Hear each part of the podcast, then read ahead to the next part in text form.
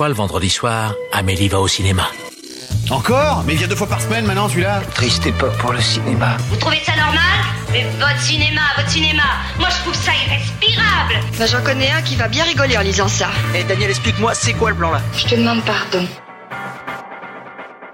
Nous ne sommes responsables de rien, nous nous excusons d'avance. Bienvenue dans Pardon le cinéma, l'émission qui ne prend pas de pause cet été, quitte à combattre la chaleur extrême en enregistrant entièrement nu, le cul dans une piscine ou avec un mimosa à la main. Bonsoir tout le monde. Bonsoir. Bonsoir, bonsoir Clara. Où est ma Salut. piscine Où est mon mimosa bonsoir Simon. Bonsoir Victor. Bonsoir Sophie. Salut. Bonsoir Marc. Salut. Au sommaire de cette émission, on parlera évidemment de VOD avec le gros actionneur sorti aujourd'hui sur Netflix The Old Guard ou encore Eurovision Song Contest, mais nous irons surtout en salle pour vous parler de la grosse sortie de la semaine, à savoir tout simplement Noir, mais aussi Jumbo, Lucky Strike et en bref Scooby. Nous partirons ensuite vers le passé pour vous parler de ces films qui nous évoquent l'été, avec entre autres Call Me By Your Name, Un été 42, The We and the I, Les valeurs de la famille Adams et enfin Make My Love Canto Uno. Mais d'abord, il est l'heure des actus. La vache, encore ces stupides actualités. Je déteste les actualités. Au cinéma, c'est comme ça et pas autrement. Ha ha Qu'est-ce qu'on passe au cinéma? Je suis bon. Je demandais à la patronne. Commençons ces actus en vous remerciant d'être de plus en plus nombreux à nous suivre chaque semaine. C'est un vrai plaisir de voir vos retours et vos partages sur les réseaux sociaux. Vous pouvez d'ailleurs nous suivre sur Twitter, at pardon le cinéma, afin d'être tenu au courant de tout ce qui se passe pour le podcast. Nous réfléchissons d'ailleurs actuellement à des solutions pour financer sa création, ses créateurs et les bouteilles de rosé siphonnées durant son enregistrement. Peut-être du merch avec des t-shirts, peut-être des pubs au début des épisodes, peut-être les deux à la fois. Nous reviendrons dessus très vite. Dans les notes moins joyeuses au cours de ces deux dernières semaines, nous avons perdu Karl Reiner, décédé à l'âge de 98 immense réalisateur slash scénariste slash acteur ayant traversé à la fois la carrière de Mel Brooks ou les films Oceans, mais aussi le décès d'un des plus grands compositeurs de tous les temps, à savoir Ennio Morricone, disparu le 6 juillet à l'âge de 91 ans. Il y avait un bon millier de manières de lui rendre hommage, mais pourquoi pas le faire ensemble en retournant encore une fois sur sa carrière musicale ultra prolifique? Je me tourne donc vers vous avec cette question fatidique. Quel est pour vous le morceau d'Ennio Morricone ou la bande originale d'un film entier qui vous a marqué par-dessus tous les autres? Qui veut commencer? Moi, c'est clairement Jurassic Park. Non, je... non, non, non, je, je plaisante. Moi, alors, avant de dire moi le, le morceau qui m'a marqué, parce qu'il y en a un, ou du moins la bande originale qui m'a marqué, euh, ce qui m'a fasciné quand je, je me suis replongé vite fait, hein, un peu dans la carrière de Morricone euh, lorsque la nouvelle de son décès nous est parvenue, c'est l'incroyable ampleur. Enfin, je veux dire, je savais qu'il avait une carrière prolifique et très importante, mais le type, il a, je crois, plus de 500 entrées dans sa carrière. C'est démentiel. Et ce qui est fascinant, c'est que tu vois des compositeurs qui déroulent du câble, qui, voilà, fabriquent beaucoup, beaucoup, beaucoup, beaucoup, beaucoup, beaucoup, beaucoup de, de mélodies. Puis t'en as d'autres qui vont travailler très spécifiquement avec certains réalisateurs. Enfin voilà, lui, il a fait les deux. Et ça, je trouve ça assez, assez attachant, assez impressionnant également. Et, euh, et tu vois, par exemple, on oublie aujourd'hui, mais c'est lui qui fait euh, les bandes originales des deux cages folles. C'est lui qui fait les bandes originales de cette grande comédie oubliée. C'est pas vrai, c'est de la merde. Les fesses à l'air. Et ben voilà, il y a- il y a- il y a- c'est complètement dément tout ce qu'il a fait. Après, moi, euh, le, la bande originale de film qui m'a rendu le plus fou, euh, je pense que c'est Il était une fois en Amérique, vraiment. Mais mais il y a un morceau dont on oublie que c'est une bande originale de film à l'origine qui moi me bouleverse totalement. C'est Here's to You, euh, qui est dans Sacco et oh mon dieu, je... Vanzetti. Merci Vanzetti. J'ai toujours un doute sur la prononciation. Prononciation. Sacco et Vanzetti. Here's to You, qui est interprété par John Baez, qu'on reçoit aujourd'hui très souvent comme une chanson de John Baez. Moi, j'ai appris il y a pas très longtemps euh, que c'était euh, de Morricone. Et moi, ce morceau, il me fout les poils à chaque fois. Bah moi, je me suis beaucoup demandé euh, qu'est-ce que je voulais retenir un peu de Morricone et même même problème que Simon dans une carrière euh, pareille, c'est pas évident. Euh, et moi, j'avais j'ai juste deux trucs en tête. Il y en a un, c'est juste un truc de cœur en fait, mais tout le monde en parle à chaque fois. C'est le truc inévitable sur Morricone, c'est évidemment le Bon la beauté le truand parce qu'en fait, il y a un morceau particulier dans le Bon la beauté le truand qui est la la petite mélodie, la petite comptine dans le film, la chanson du soldat, qui est le moment où quand j'ai découvert le film ado, où j'ai compris que c'est ce que j'avais posté sur les réseaux sociaux, c'est le moment où j'ai compris que le cinéma était un peu plus beau lorsqu'il était amer, et c'est ce que m'évoque cette mélodie. Maintenant, indépendamment de ce film qui est très connu, euh, je vais en citer un autre en fait qui est tout aussi connu ou presque, c'est la bande originale de Il était une fois la Révolution, euh, celle qui fait Chom Chom Chom, euh, et qui euh, part dans une sorte de de- de- d'épique euh, lyrique absolument euh, incroyable, en même temps très larmoyant. hein. Il faut aussi dire que Morricone c'est un grand compositeur des larmes, et, et donc voilà. Après c'est pff, on pourrait passer des heures là-dessus, donc non, je vais rester sur ce morceau euh, et écouter Giulia Testa de Morricone, et, euh, et puis refaites-vous tous ces films, euh, ces bandes son américaines, ces bandes son européennes. euh. Alors, Moi, je vais pas spécialement vous parler d'une bande originale, mais il y a quelque chose que j'aime bien sur les gens qui sont comme ça des monstres sacrés de la musique, euh, c'est chercher c'est quoi leur instrument. C'est quoi le truc dont il joue à la base? C'est quoi l'instrument qu'on lui a foutu dans les mains quand il avait 5 ans? Morricone, est-ce que vous voulez essayer? Euh, Alors, je ne sais pas du tout. Est-ce que c'est euh, un violoncelle? Non, c'est trop classe le violoncelle. Je suis violoncelliste. Le triangle. Alors, personne ne joue du triangle, on joue de la percussion, etc. C'est une mauvaise blague de dire ah il est tellement personne ne joue du triangle. Ah si, moi je te promets qu'il y a que ça. Bref, donc Morricone et je trouve que je pense que vous avez tous fait ah mais oui bien sûr, Morricone est trompettiste. Ah, putain Ennio Morricone est le fils d'un trompettiste de jazz et donc quand il était tout petit, son père l'a inscrit au conservatoire à Rome dans la section trompette. Et donc voilà, je trouve que c'est un éclairage hyper intéressant euh, sur le reste de sa filmographie. Et si c'est un comme ça, enfin voilà, je trouve que c'est un éclairage qui, qui est toujours assez inattendu et si vous vous intéressez à des compositeurs, c'est assez ou à des grands musiciens ou des choses comme ça, allez regarder c'est quoi le truc qu'ils ont fait à la base, c'est quoi leur instrument. Donc voilà, Ennio Morricone trompettiste. Et si vous vous intéressez à l'enfance d'Ennio Morricone, vous pouvez retrouver, vous tapez sur Google, une très jolie photo de classe de lui quand il avait 5 ans, où il est dans la même classe qu'un certain Sergio Leone, C'est vrai? Oui, à Rome. À 5 ans, c'est adorable. euh, où ils sont tout petits et ils étaient dans la même classe et ils se sont évidemment retrouvés bien après. Mais ils ne l'ont réalisé que quand on est ensemble. Exactement.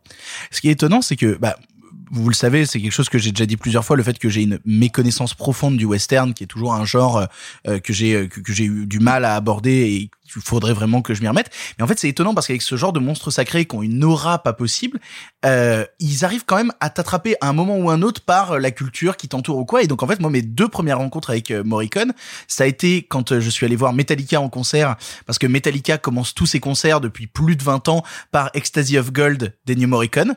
Et donc c'est devenu vraiment l'hymne des fans de Metallica qui, dès que le concert commence, sont tous en train de chanter Ecstasy of Gold. Et c'est un morceau vraiment qui pour moi a cette symbolique-là et qui a dépassé limite même l'aura du film. Et je trouvais ça étonnant. Et la deuxième entrée que j'ai eue là-dessus, c'est évidemment quand j'ai commencé à, à découvrir en salle des choses comme Inglourious Bastard il y a, il y a 11 ans, des choses comme ça. Et où il te commence le film avec de la musique d'Ennio Morricone et tu fais putain, mais en fait, euh, oui, c'est, génial à quel point la musique d'Ennio Morricone en quelques notes donne une couleur qui dépasse même le décorum que va donner le film en fait. C'est il y a 11 ans, Glorious Bastard? C'était il y a 11 ans, Inglourious Bastard. Nous sommes vieux, nous sommes âgés. Il y, a, il y a aussi un truc qui est passionnant. Alors, je tiens à dire, moi, je parle en néophyte. Je suis pas du tout un connaisseur de musique, d'histoire trompette. de la musique. Oh, La trompette, si un peu.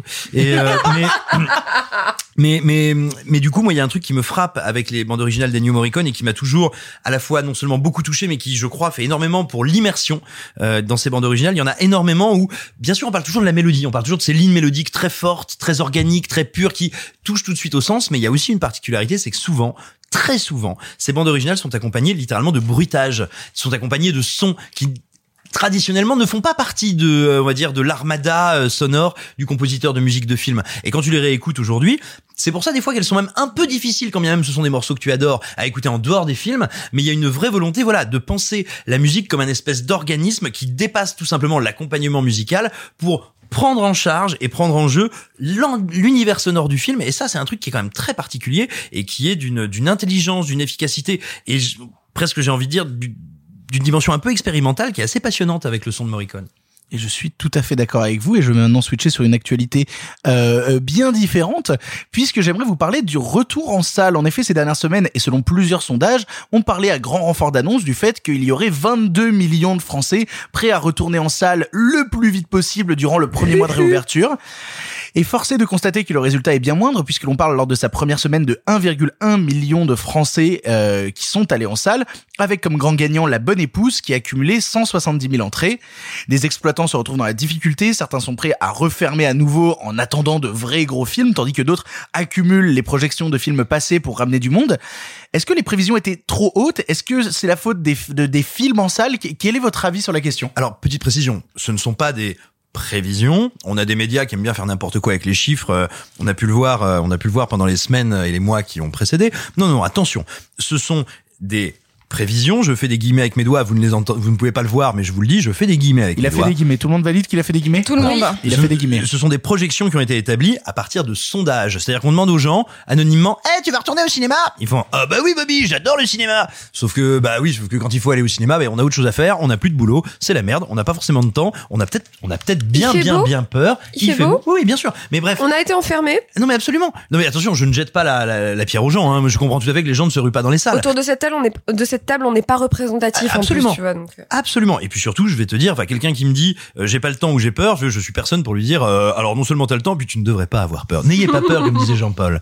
Mais en revanche.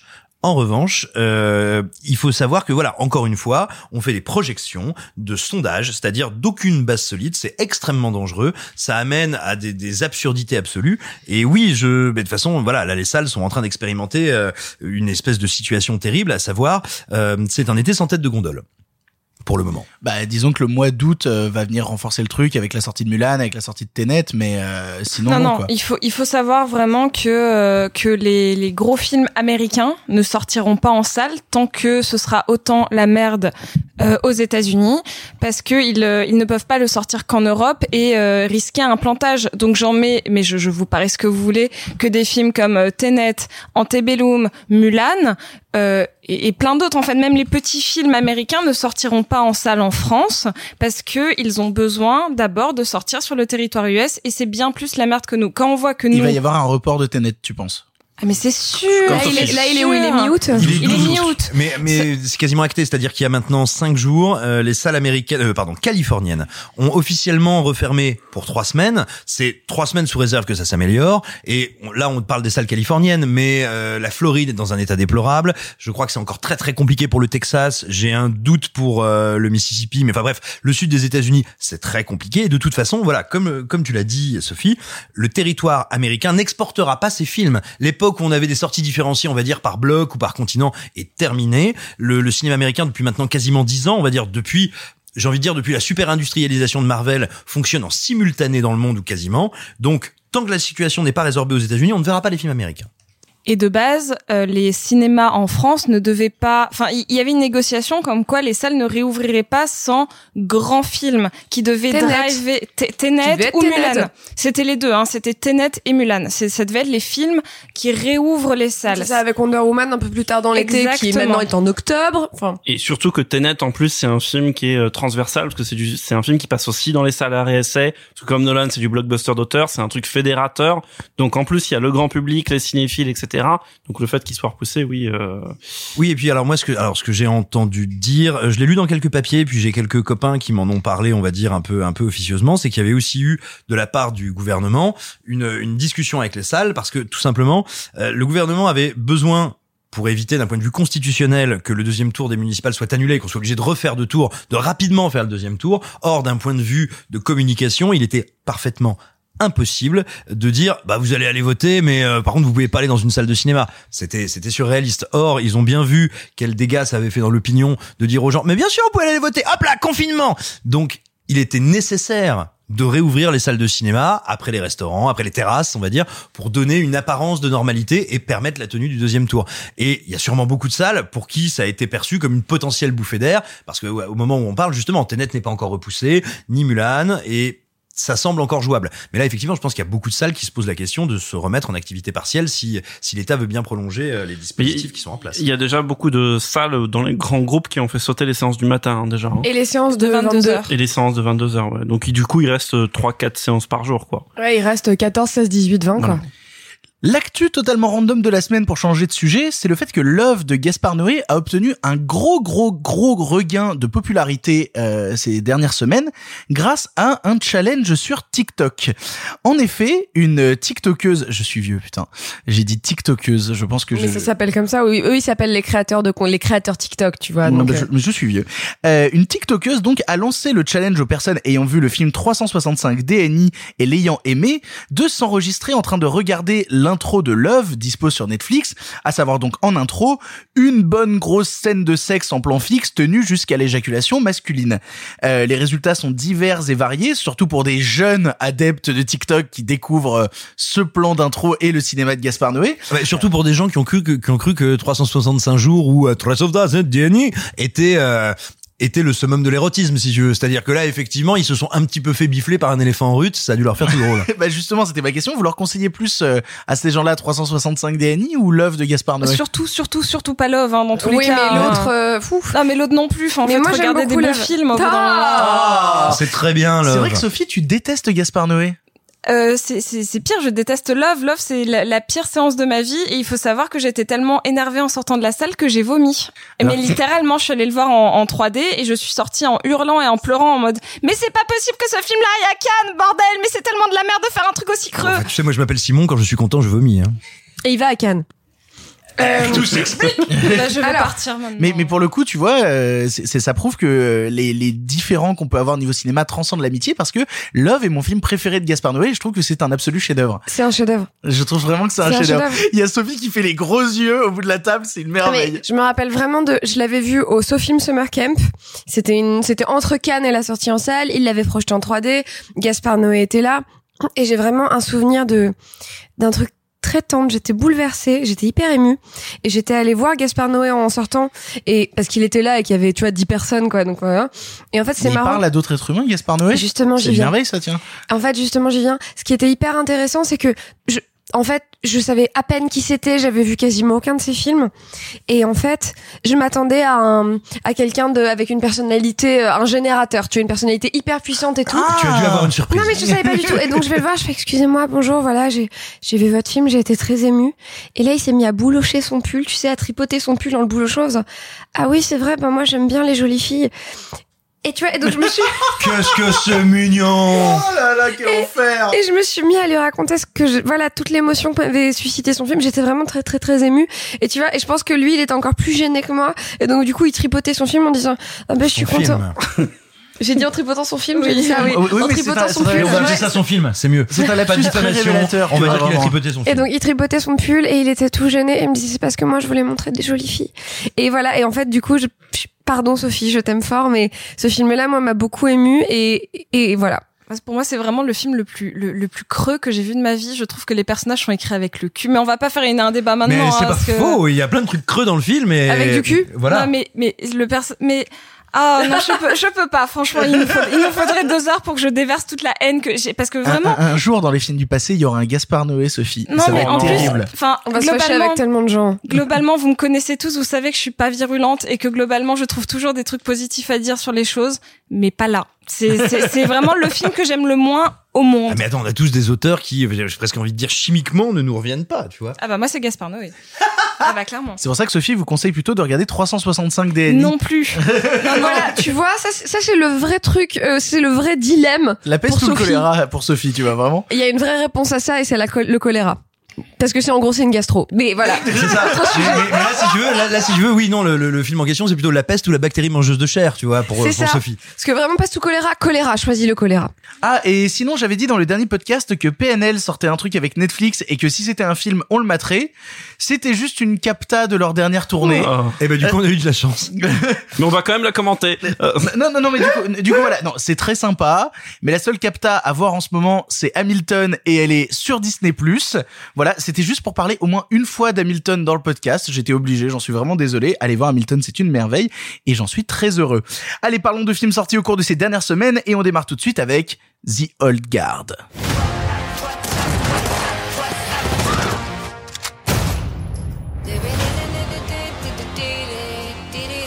Let's move! Wait for the signal. How the hell can you even tell? Oh. The Old Guard, adaptation du comics du même nom, est le nouveau film d'action énervé sorti sur Netflix, avec dans son rôle principal Charlie Theron, mais aussi Mathias Schoenaert, Chewitel Ejiofor ou Dudley Dursley. Il nous raconte l'histoire d'un groupe de mercenaires immortels ayant traversé les âges dans le plus grand des secrets. Jusqu'au jour où leur existence risque d'être révélée. Afin de se protéger, ils devront à tout prix cacher leur existence et tenter de fuir et survivre. Et euh, on est plusieurs à l'avoir vu autour de cette table et je vais être le premier à commencer parce que on essaye toujours de commencer euh, dans l'émission par la personne qui a euh, le plus apprécié le film. Je trouve que apprécier est un bien grand mot dans le cas de The Old Guard. Ah bah moi j'ai bien aimé, mais j'arrive juste après. Voilà, mais pour le coup, en fait, j'ai très envie de le défendre parce que l'ayant vu, le film dure euh, environ deux heures. Euh, et j'ai pas passé un mauvais moment, pour être tout à fait honnête euh, et tout. J'ai trouvé qu'il y avait quelques idées euh, dans la manière dont le film était construit que je trouvais intéressant. Je- on sent par exemple que c'est une femme qui réalise le film parce que on insère dans le cinéma d'action des concepts qu'on voit rarement dans le cinéma d'action et par cela je trouvais que c'était intéressant, pas forcément bien exécuté mais intéressant dans la manière dont ces concepts étaient insérés.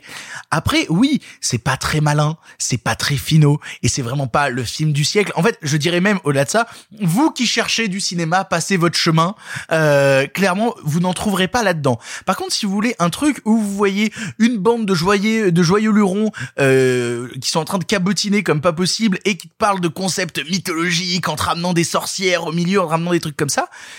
Ben, j'ai pas passé un, mauvais- un moment déconnant en fait. J'ai pas passé un moment. Tu sais, c'est pas genre euh, The Last Days of American Crime où je suis sorti en ayant envie vraiment de, de, de m'ouvrir la tête et de curer mon cerveau à la petite cuillère quoi. Comme moi après Love. C'est un running gag maintenant.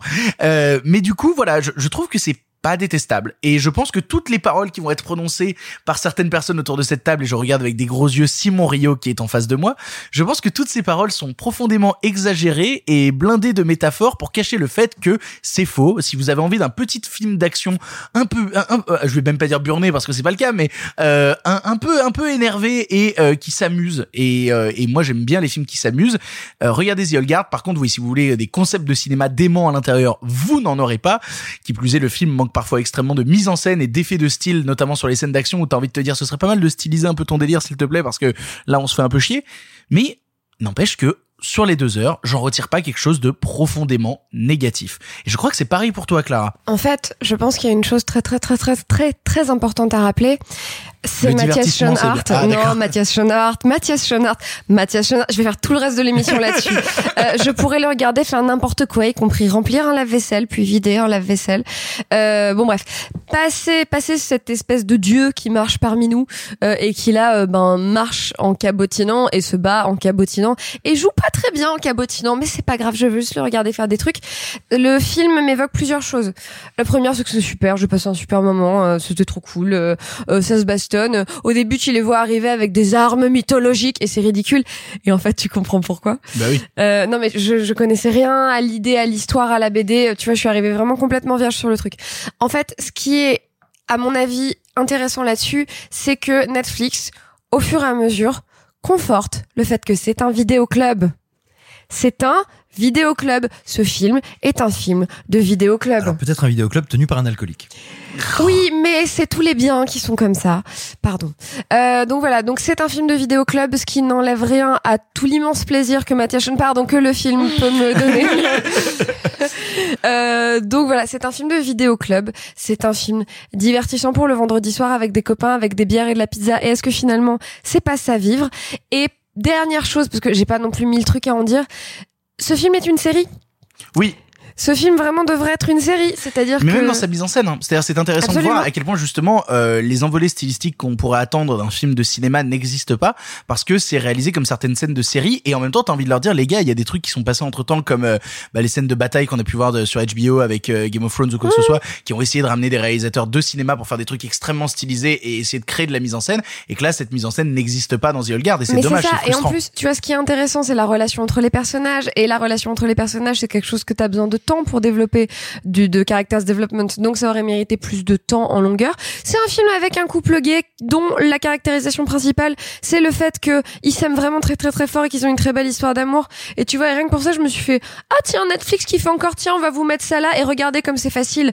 Là où tu vois plein de vieux studios disent ah c'est pas facile de montrer de l'amour homosexuel. Là tu vois Netflix encore une fois ils te mettent ça au milieu et c'est facile et c'est là et ça Et marche. puis c'est intéressant parce que c'est mis en comparaison la première vraie déclaration d'amour entre les deux personnages je t'ai mis en comparaison euh, des, des, des, des mecs en face qui sont super. vanne euh, homophobe? Ouais, c'est ça, exactement. C'est, eh, alors pourquoi tu prends ta, dé- ta défense? C'est ton mec Et le mec fait Non, non, attends, tu, tu comprends rien. Ouais, c'est C'est ça. pas genre mon cum.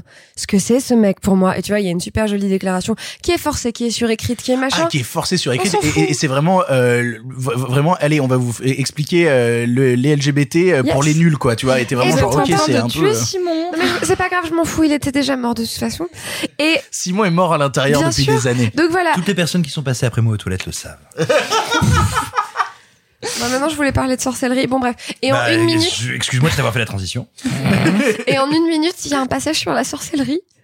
Il y a un passage sur le fait que euh, que une des raisons pour lesquelles on brûle des sorcières, c'est parce qu'en fait c'est des immortels que j'ai trouvé hyper cool où t'as euh, deux meufs qui sont euh, MDR parce qu'elles vont se faire brûler vivantes euh, et où du coup tu comprends bien qu'elles se sont fait capturer au titre de la sorcellerie etc et où il y a une scène et plusieurs images sur un, une des personnages qui est mise dans ça s'appelle une vierge de fer non c'est ça? Exactement. Dans une vierge de fer qui sont hyper belles et hyper cool et où il s'est vraiment je trouve passer un truc. Bah, la, Enfin, la scène sous l'eau justement c'est ce genre de plan là qu'on recherchait tu vois et qu'on n'a pas assez eu. Après tu vois moi je suis un peu dans le même truc que toi mais pas aussi emporté parce qu'en fait j'ai envie de me dire j'aime bien exagérer. En, en fait pour le coup ah bon?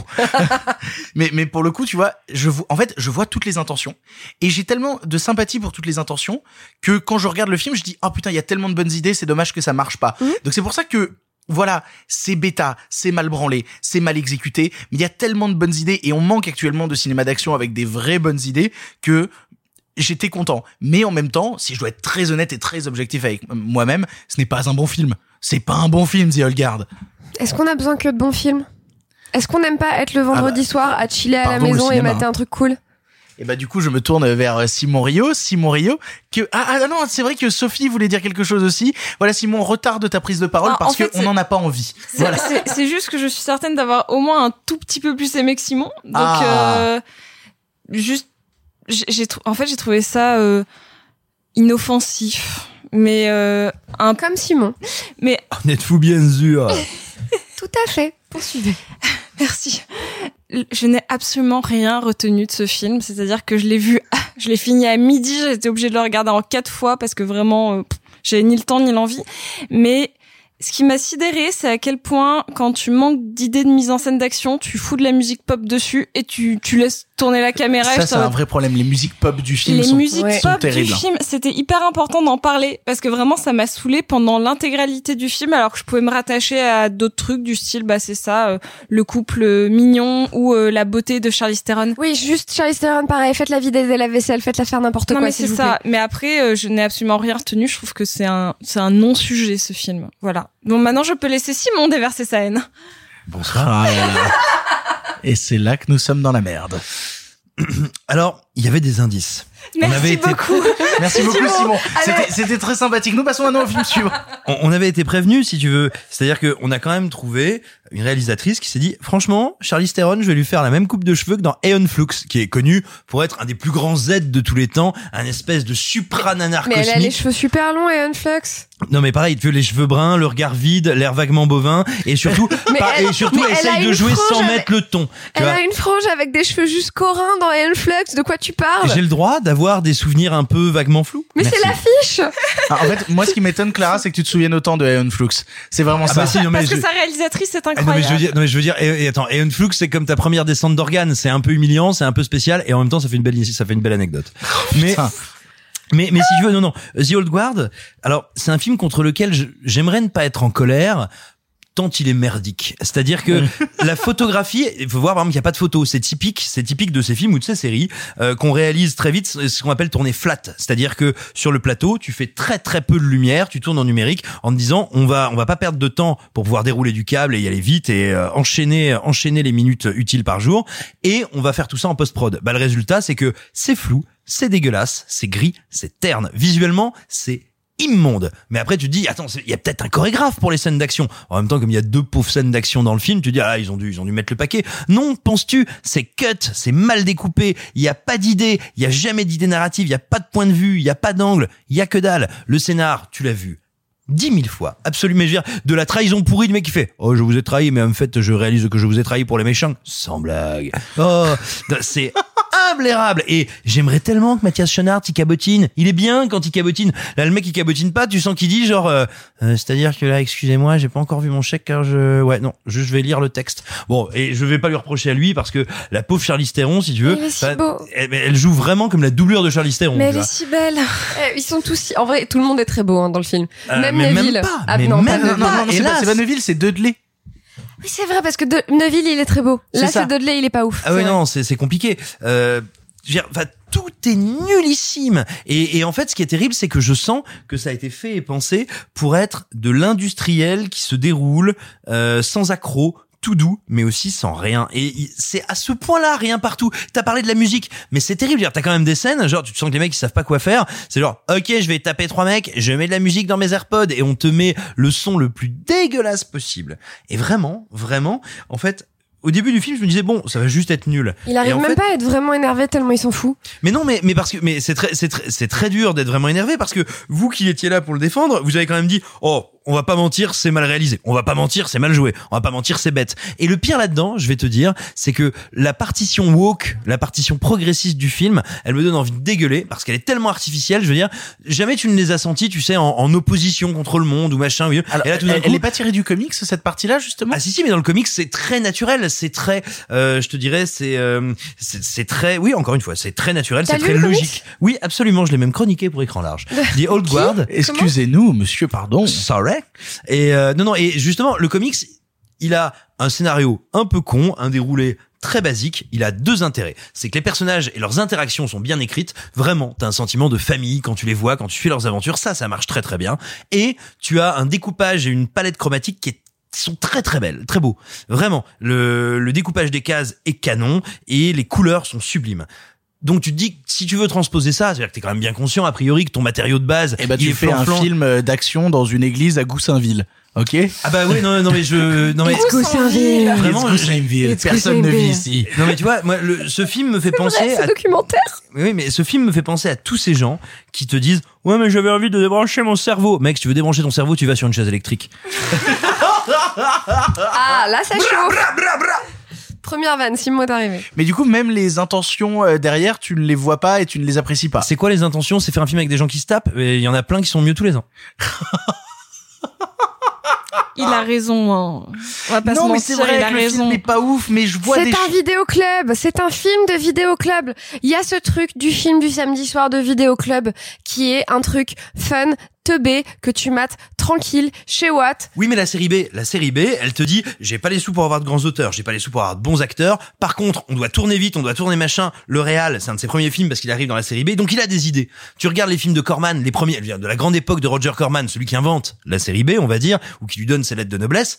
C'est pas pour rien que tous les grands comédiens du Nouvel Hollywood et tous les grands réalisateurs du Nouvel Hollywood sont passés par chez lui. C'est parce qu'en fait, à un moment, bah t'as pas de pognon, faut avoir des idées. Et là, pour moi, c'est, ce sont des films où t'as pas de pognon, faut un algorithme. Oui, mais on n'avait pas les mêmes films de vidéoclub. Hein. Moi, vraiment, je regardais les, les vieux remakes d'Amityville un peu pétés, quoi. Puis- Oui, même génération. Et puis moi, je trouve ça un peu facile de résumer ça à l'algorithme quand 90% de ce qu'il y a dans le film était déjà présent dans le comics, tu vois. Donc c'est pas euh, Ah, je, pense que l'algorithme a dit prenez ce comics. Il a cette voix-là, il a la voix de Simon. Ils ont synthétisé la voix de Simon pour faire l'algorithme de Netflix.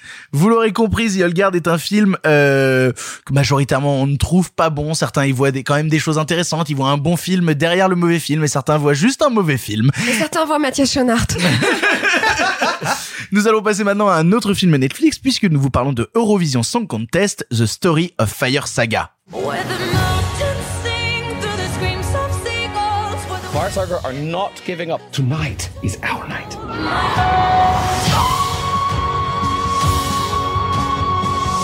You don't have a single chance of making it. Stop laughing! I'm trying to fight you! You hit me, but very light, like silky kitty fish in marshmallow boxing glove. Eurovision Song Contest The Story of Fire Saga, sorti lui aussi sur Netflix, et la nouvelle comédie de David Dobkin, avec dans les premiers rôles Will Ferrell, Rachel McAdams ou encore Pierce Brosnan.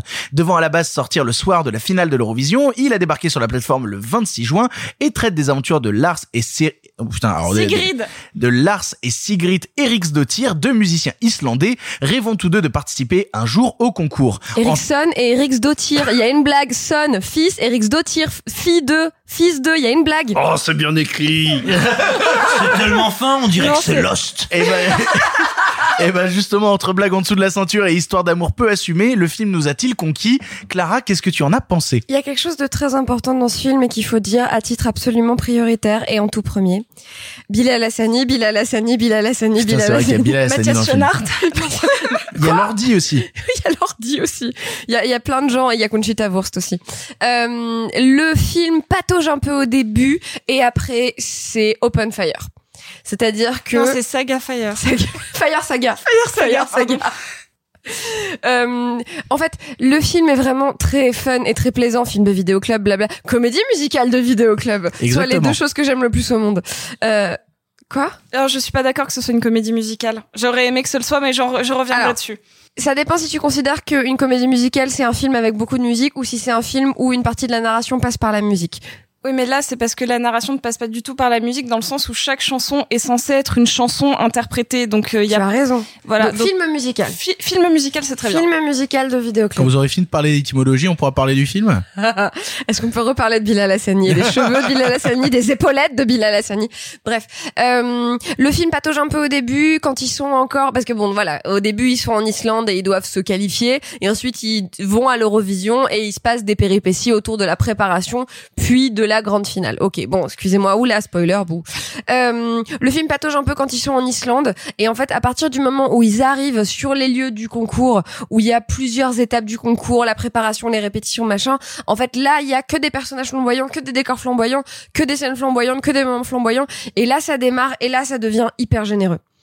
Et là, Sophie hoche la tête et dit non. Je, bah d'accord, euh, je, tu, tu veux dire quelque chose, interviens. Non, non, mais j'irai, je, je dirai après, t'inquiète pas. Mais tu es dans mon champ de vision à hocher la tête comme ça. Euh, la meilleure scène du film se situe vers le milieu. C'est le moment où mon mec a failli me quitter parce que je l'ai remis sept fois.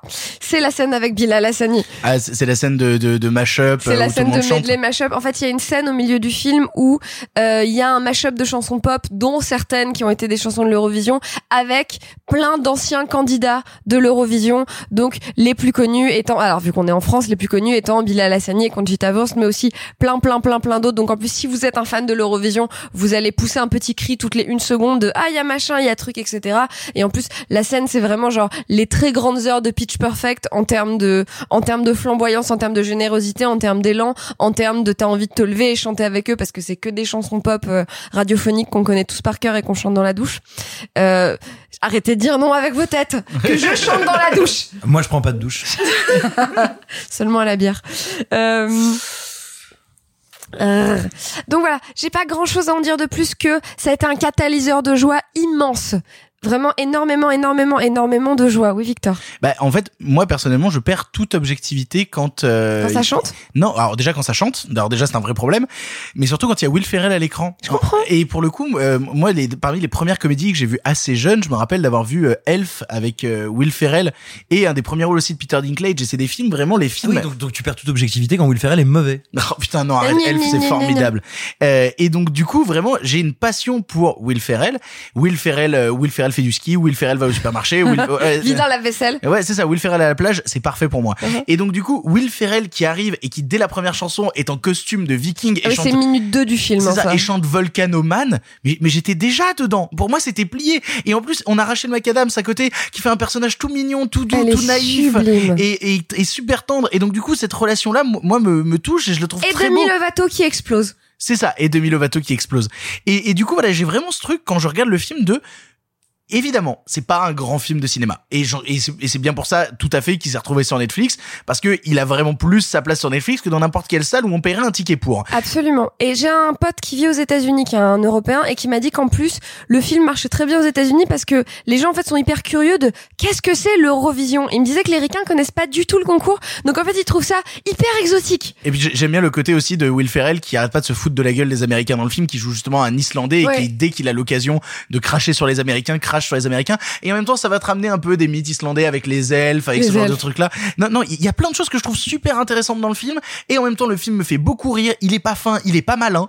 Mais par contre, Puis il a il- par contre, vraiment, il me donne un vrai moment de joie, de bonheur, un truc que j'ai regardé un soir et où quand j'ai terminé le film, j'avais juste envie de chanter euh, Yaya Ding Dong en boucle. Ding dong Et voilà, c'est ça. J'avais juste envie de chanter Yaya Ding Dong en boucle. Ding dong Il faut vraiment arrêter de prononcer Yaya Ding Dong. Ding dong C'est déjà le pire running gag de l'émission.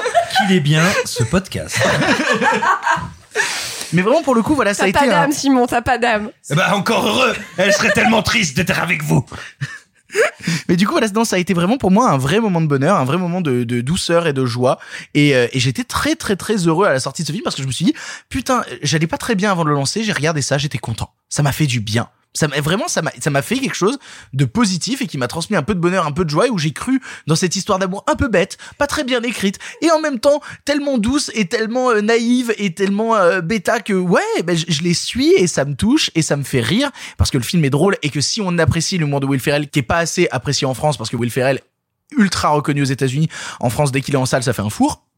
Vraiment pour moi c'était un plaisir. Puis après le jour d'après bah j'ai j'ai eu euh, Sophie au téléphone. et Sophie m'a m'a donné son avis sur le film. Je suis désolée. Bah vas-y, va dis-nous ce que t'en penses Sophie. Alors, j'aurais adoré, mais vraiment sincèrement du plus profond de mon être, aimer ce film autant que vous. C'est-à-dire que j'étais trop motivée. J'adore les comédies musicales, j'adore euh, la musique euh, pop de manière euh, dans enfin, dans- Sophie est une des plus grandes fans d'ABBA au monde, il faut le C'est dire. vrai, genre euh, si vous êtes vous Et- êtes et- tous de, Et moi, elle m'a servi un tablier de sapeur exceptionnel.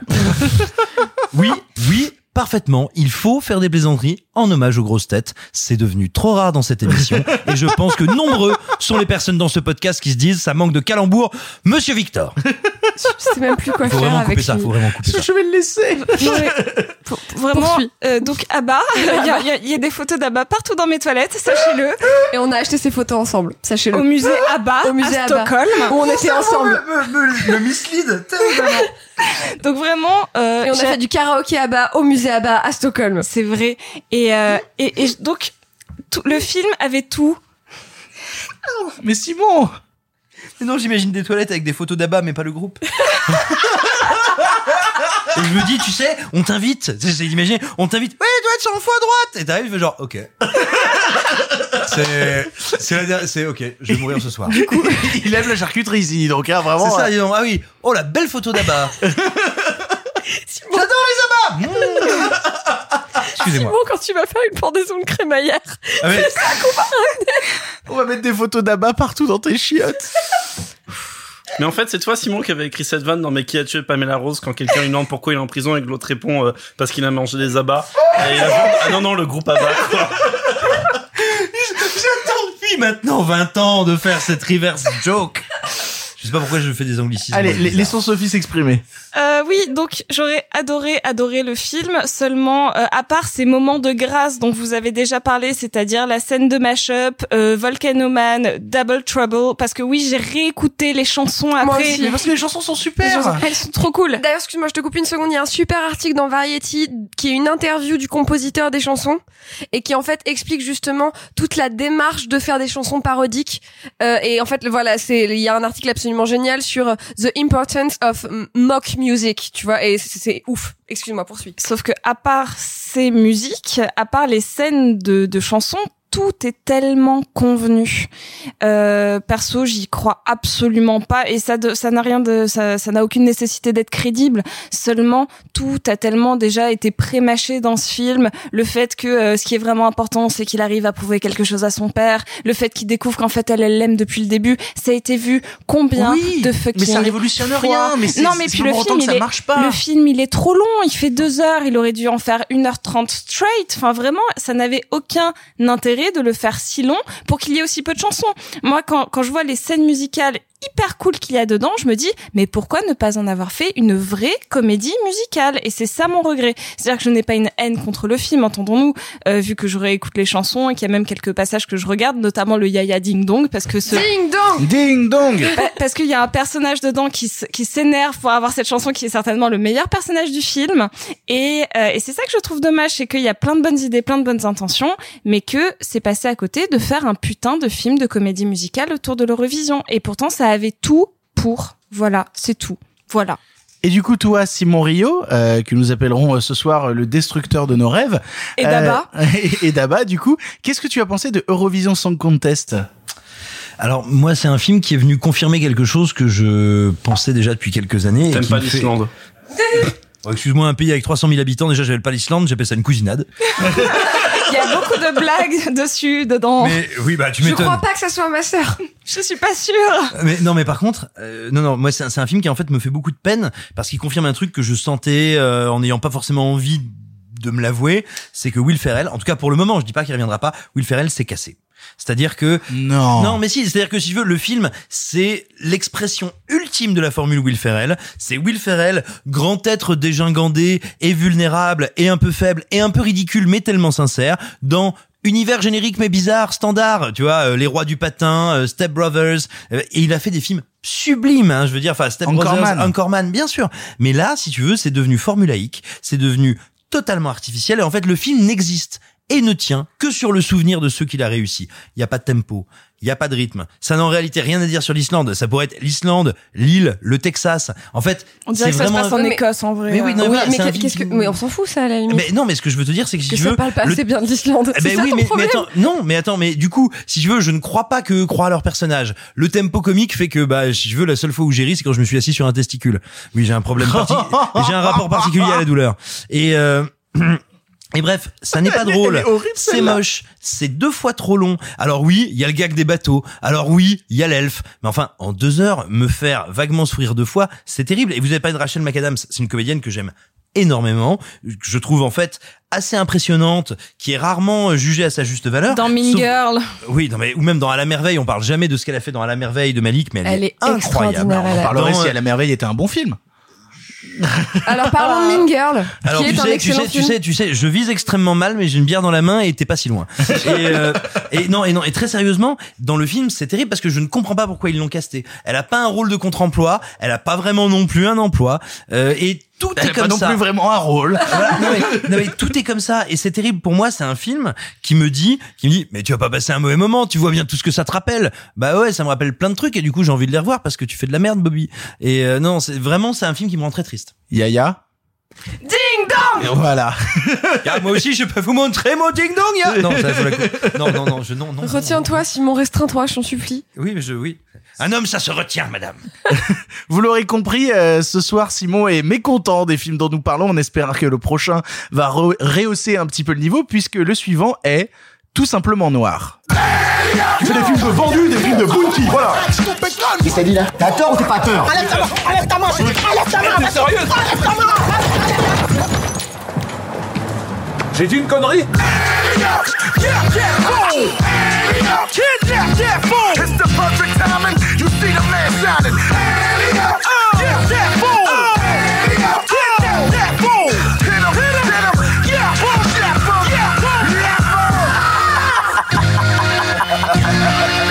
Tout simplement noir, long métrage faux documentaire de Jean-Pascal Zadi et John Wax raconte le quotidien de JP, acteur raté de 40 ans, rêvant d'organiser une marche place de la République en l'honneur de l'homme noir trop souvent bafoué.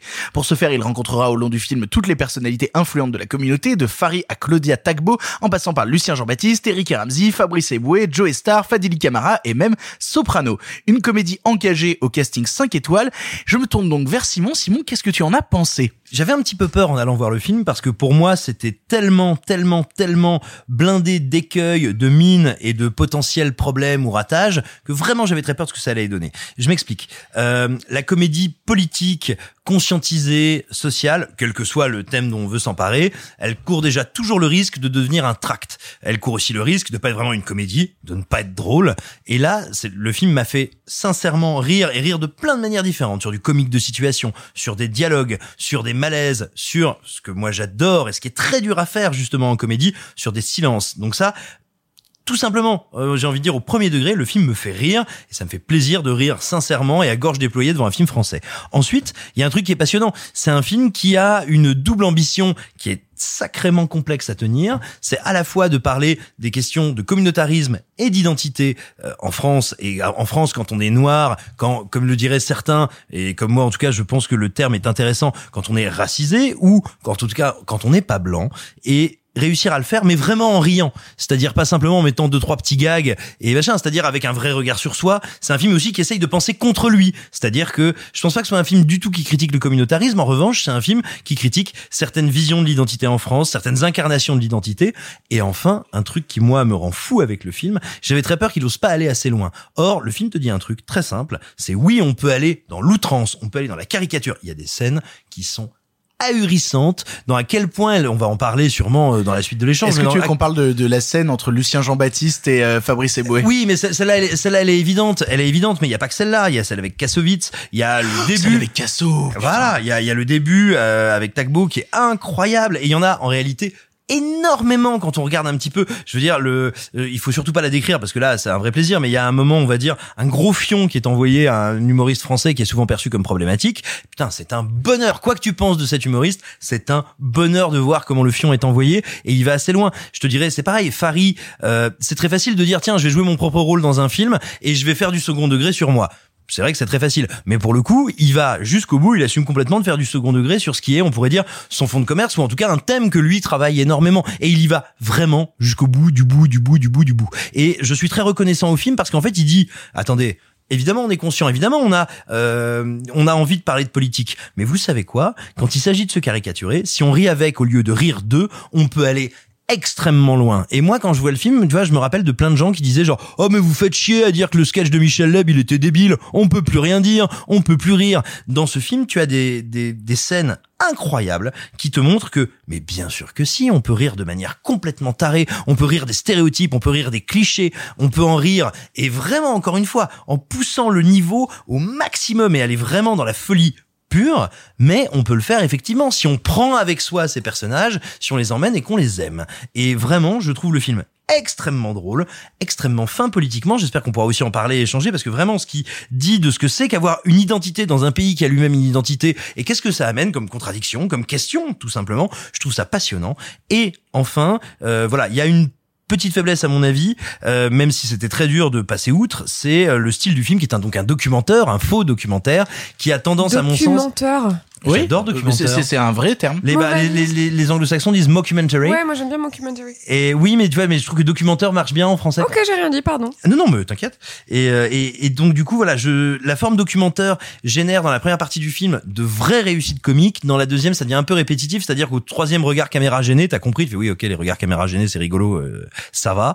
Et, et enfin, le film a, a la faiblesse, à mon sens, de se conclure sur une note un peu couille molle euh, par rapport à toute l'outrance qu'il y a eu avant. Mais enfin, encore une fois, c'est une vraie comédie politique et c'est une vraie comédie et c'est très rare. Bah pour le coup, moi je suis totalement d'accord avec toi à 100%, c'est-à-dire que tout simplement Noir, c'est un film que j'attendais énormément, mais énormément, et j'avais très très peur de ce que ça allait donner parce que euh, c'est tellement le genre de film où à partir du moment où tu commences à flirter avec la ligne, si tu passes de l'autre côté, il y a tout le film qui se casse la gueule, et c'est super dommage. Et à aucun moment je trouve ça ne dépasse cette ligne, ça, mais ça va taper dessus. Tout le temps, ça va taper contre ce mur-là en boucle, et ça donne des moments dont je vais me rappeler et qui font vraiment que ce film m'a fait mais crever de rire par certains instants, mais mais vraiment fort. On parlait de, de moments qui vont nous rester. Euh, moi, j'ai cité inévitablement la scène entre Lucien Jean-Baptiste et Fabrice Eboué, mais qui est un moment mais survitaminé, qui va beaucoup trop loin. Il y a plein de scènes comme ça qui vont trop loin. La scène avec Soprano, la, la, la scène de soirée avec euh, avec euh, avec Joe Star qui comprend pas pourquoi l'autre arrête pas de se prendre la tête avec ses invités et tout. Il y a plein de moments dans le film qui me restent et qui, en même temps qu'ils arrivent à euh, être drôles, être extrêmement euh, bien écrits, extrêmement bien euh, mis en scène, parce que le, le- j'adore le faux documentaire, mais le faux documentaire, c'est une forme qui est ultra casse-gueule et à partir du moment où tu sors à un seul instant de ce truc-là, en fait, ça te casse toute la dynamique du film et tu te dis bah ouais non là c'est raté. Et je trouve que ça ne rate jamais son coup. Je trouve que c'est toujours malin et que ça arrive en plus à être politiquement toujours super intéressant et, et en même temps en prenant recul sur ce que ça dit, c'est-à-dire jamais un chemin qui va droit, c'est-à-dire toujours en essayant de voir les contradictions, de voir ce- de ce qui s'oppose et tout. C'est ouvert à tous et c'est passionnant. Et moi, j'étais ultra attristé quand la bande-annonce est sortie de voir tous les commentaires qu'il y avait sur la, bonne- sur la bande-annonce qui étaient des commentaires ultra racistes, mais ultra racistes. Ah ouais? Ah ouais, non, c'était terrible. Si vous regardez, euh, je sais pas si Gaumont a supprimé les commentaires sous la bande-annonce euh, qu'ils avaient euh, publié bah, sur leur chaîne YouTube. Tu regardes les commentaires sous la bande-annonce, t'as vraiment plein de gens qui sont en train en fait de de balancer des commentaires qui sont ensuite redénoncés dans le film. C'est ça qui est assez incroyable, c'est que tu te rends compte que le film a tellement une longueur d'avance sur ce qu'il raconte et justement qu'il a pris du recul sur plein de choses que tu peux reprendre chaque commentaire insultant sur le film qu'il y a dans la bande-annonce. Tous les commentaires sont repris à un moment par un propos, par une scène dans le film, et ça donne un recul qui est intéressant, prenant, et où je me dis, putain, vous aviez, ils ont une longueur d'avance tout le temps. Et, et du coup, je trouve ça super intéressant, passionnant et hilarant et c'est sûrement un des moments de cinéma qui m'a fait le plus rire cette année, tout simplement noir. Et, et si je puis me permettre, et puis avant, avant qu'on qu'on passions la parole à nos camarades, euh, moi il y a deux choses que je trouve extrêmement intéressantes dans le film. Euh, moi j'ai entendu un peu dire, et notamment bah, euh, Léa Salamé sur Inter qui interviewait Fari, euh, disant tiens est-ce que c'est une critique du communautarisme? Ce que je trouve très intéressant dans le film, très intéressant, c'est qu'il assume de dire un truc qui est pas évident, et surtout il assume de le dire, mais surtout il assume de le rendre audible et compréhensible euh, pour beaucoup de gens qui euh, ne s'intéressent pas à ces questions ou ont des avis un peu préconçus là-dessus, que bah, non seulement le communautarisme n'est pas intrinsèquement quelque chose de mauvais, mais que peut-être le problème qu'on a en France, c'est que on parle tout le temps du communautarisme, mais on ne sait pas ce que c'est, et il serait peut-être temps de se rappeler des potentielles vertus que peut avoir le fait que les gens s'associent. Et le film arrive à s'en moquer et à en parler en même temps. C'est pas évident à faire. Et, et, et enfin, euh, c'est un film qui, euh, mais tu le disais, prend en compte toutes les espèces de critiques un peu débiles qui vont arriver sur lui. Nous, on l'a vu à- sur écran large dès qu'on a partagé la bande-annonce, dès qu'on a parlé du film, on se retrouve avec tous les fantasmes de oh là là, grand remplacement, oh là là, mais on nous en veut à nous les blancs, ta ta ta ta ta ta. Et je suis impressionné de voir combien le film prend en charge aussi ce problème-là de sa réception et combien il le prend en charge avec sérénité. Et c'est vraiment très intéressant. C'est très intéressant en termes d'écriture. Je me tourne donc vers Marc. Marc, tu as vu tout simplement noir. Qu'est-ce que tu en penses? Bah, alors, je vais faire très simple. Je suis un peu embêté parce que j'ai pas plus aimé que ça le film, et j'aime beaucoup vous entendre euh, en parler. Euh, j'ai été évidemment euh, mort de rire dans certaines séquences du film qui sont très drôles, très bien écrites et tout. Mais le problème, c'est qu'en fait, rapidement, j'ai malgré euh, des sketchs très, parfois très bien écrits, très bien interprétés, encore que pas tous, celui avec Eric Judor, je trouve, ne marche pas du tout. En fait, c'est rigolo parce que c'est Eric Judor, mais ça marche pas. Ah putain, moi je trouve justement que le sketch avec Eric ne marche pas au début, mais c'est ce qu'ils en font tout le long du film et le fait qu'il y ait des rappels à ça. euh, Bah là-dessus, je serais assez d'accord avec Marc. C'est le plus, il est- c'est le plus facile, c'est le plus programmatique. Et- Ah putain, je l'aime bien. Et, et en fait, du coup, cette forme euh, de, du, du coup de documentaire m'a un peu perdu, non pas parce qu'elle est répétitive, mais enfin, si elle l'est, mais en fait, avant tout, déjà parce que vraiment, à aucun moment de l'histoire, elle est justifiée. Et en fait, c'est comme s'ils avaient écrit le scénario sans que ça soit forcément un documentaire et qu'ensuite ils s'étaient dit, je sais que ça n'a pas été fait comme ça, mais ensuite ils s'étaient dit, juste on ne sait pas comment le filmer, on va en faire un documentaire. Et ce qui m'ennuie, c'est que du coup, bah du coup, on n'est pas, euh, on regarde ça avec une distance qui m'a un peu ennuyé parfois, euh, qu'il n'y a pas la proximité qu'on est censé euh, euh, comment dire sentir dans le documentaire. Je pense notamment à un qui m'avait beaucoup ému récemment, qui est euh, Guy de, de, Ouais. de- Il paraît que c'est super. C'est- vraiment très bien. et, et qui et dont la forme est justifiée même si elle a aussi ses limites mais dont la forme est néanmoins à mon sens vachement plus justifiée bon déjà il y a ce paramètre là après je trouve le film voilà je vais revenir sur donc ce que ce que vous disiez entièrement d'accord avec euh, le, le, le le côté que le film arrive à désamorcer bien les choses qu'on pourrait lui reprocher, aller parfois loin dans certaines euh, dans certaines séquences, dans certains degrés d'humour, etc. Après, moi, de mon point de vue, je n'ai pas trouvé que c'était un objet particulièrement fort qui allait particulièrement loin, même si on, oui, la séquence euh, dont vous parlez avec Lucien Jean-Baptiste et Fabrice Eboué, on a l'impression qu'elle va loin, mais est-ce qu'elle va fondamentalement si loin que soi? Je sais pas. Quand même. Mais quand même, oui, mais parce que le film il reste entre amis, il reste dans une zone de confort aussi, donc c'est c'est le reste des potes qui se lâchent en fait, hein, et, et c'est aussi sa, li- sa limite. Oui, mais Donc- tu vois, il y, a- il y a un truc, excuse-moi, je te coupe juste une toute petite seconde, il y a un truc que je trouve très intéressant. Alors, juste sans spoiler pour les gens qui nous écoutent, c'est une scène qui commence par un dialogue, qui devient une engueulade, et l'engueulade à un moment devient un truc surréaliste. Mais moi, ce qui m'intéresse le plus, c'est avant, dans cette engueulade, deux comiques et mette- enfin, deux comédiens et metteurs en scène, qui à un moment, sous couvert de galéjade, posent vraiment la question de, tiens, mais attends, qu'est-ce que c'est de faire un film avec des noirs et sur des noirs en France et par rapport à l'identité française. Et vraiment, il se renvoie à la tête des trucs que je trouve super intéressants avant que ça parte en couille. Ah, bah, bah, Tellement le débat drôle. entre première étoile et casse départ, moi je trouve ça Mais super. oui, parce que c'est pas si, parce que c'est bien écrit, parce que comme la scène euh, dont vous parliez avec Joe Star euh, sur euh, qu'est-ce que c'est être noir et à quel à quel degré de peau on est noir, etc. Oui, ça c'est des scènes qui sont évidemment bien écrites et qui posent des questions que qui sont intéressantes et qu'on se posait à un moment ou un autre dans notre vie et qu'on continue à se poser et qu'on continuera à se poser. Mais maintenant, euh, euh, par exemple, la scène avec Kassovitz, oui, elle est drôle parce que c'est Kassovitz, mais bon, déjà, à ce stade-là du film, elle apporte plus rien. Et et, et du coup, voilà. Je, après, j'ai pas envie de défoncer le film. C'est un un, un, beau film et ça me paraît chouette que ça soit fait. Maintenant, euh, vous avez, enfin, moi, de mon point de vue, j'ai l'impression que vous en faites un film important. Alors, ça reste, j'ai l'impression un petit film, mais peut-être le temps et la réception du public prouvera peut-être que j'ai tort. Je sais pas.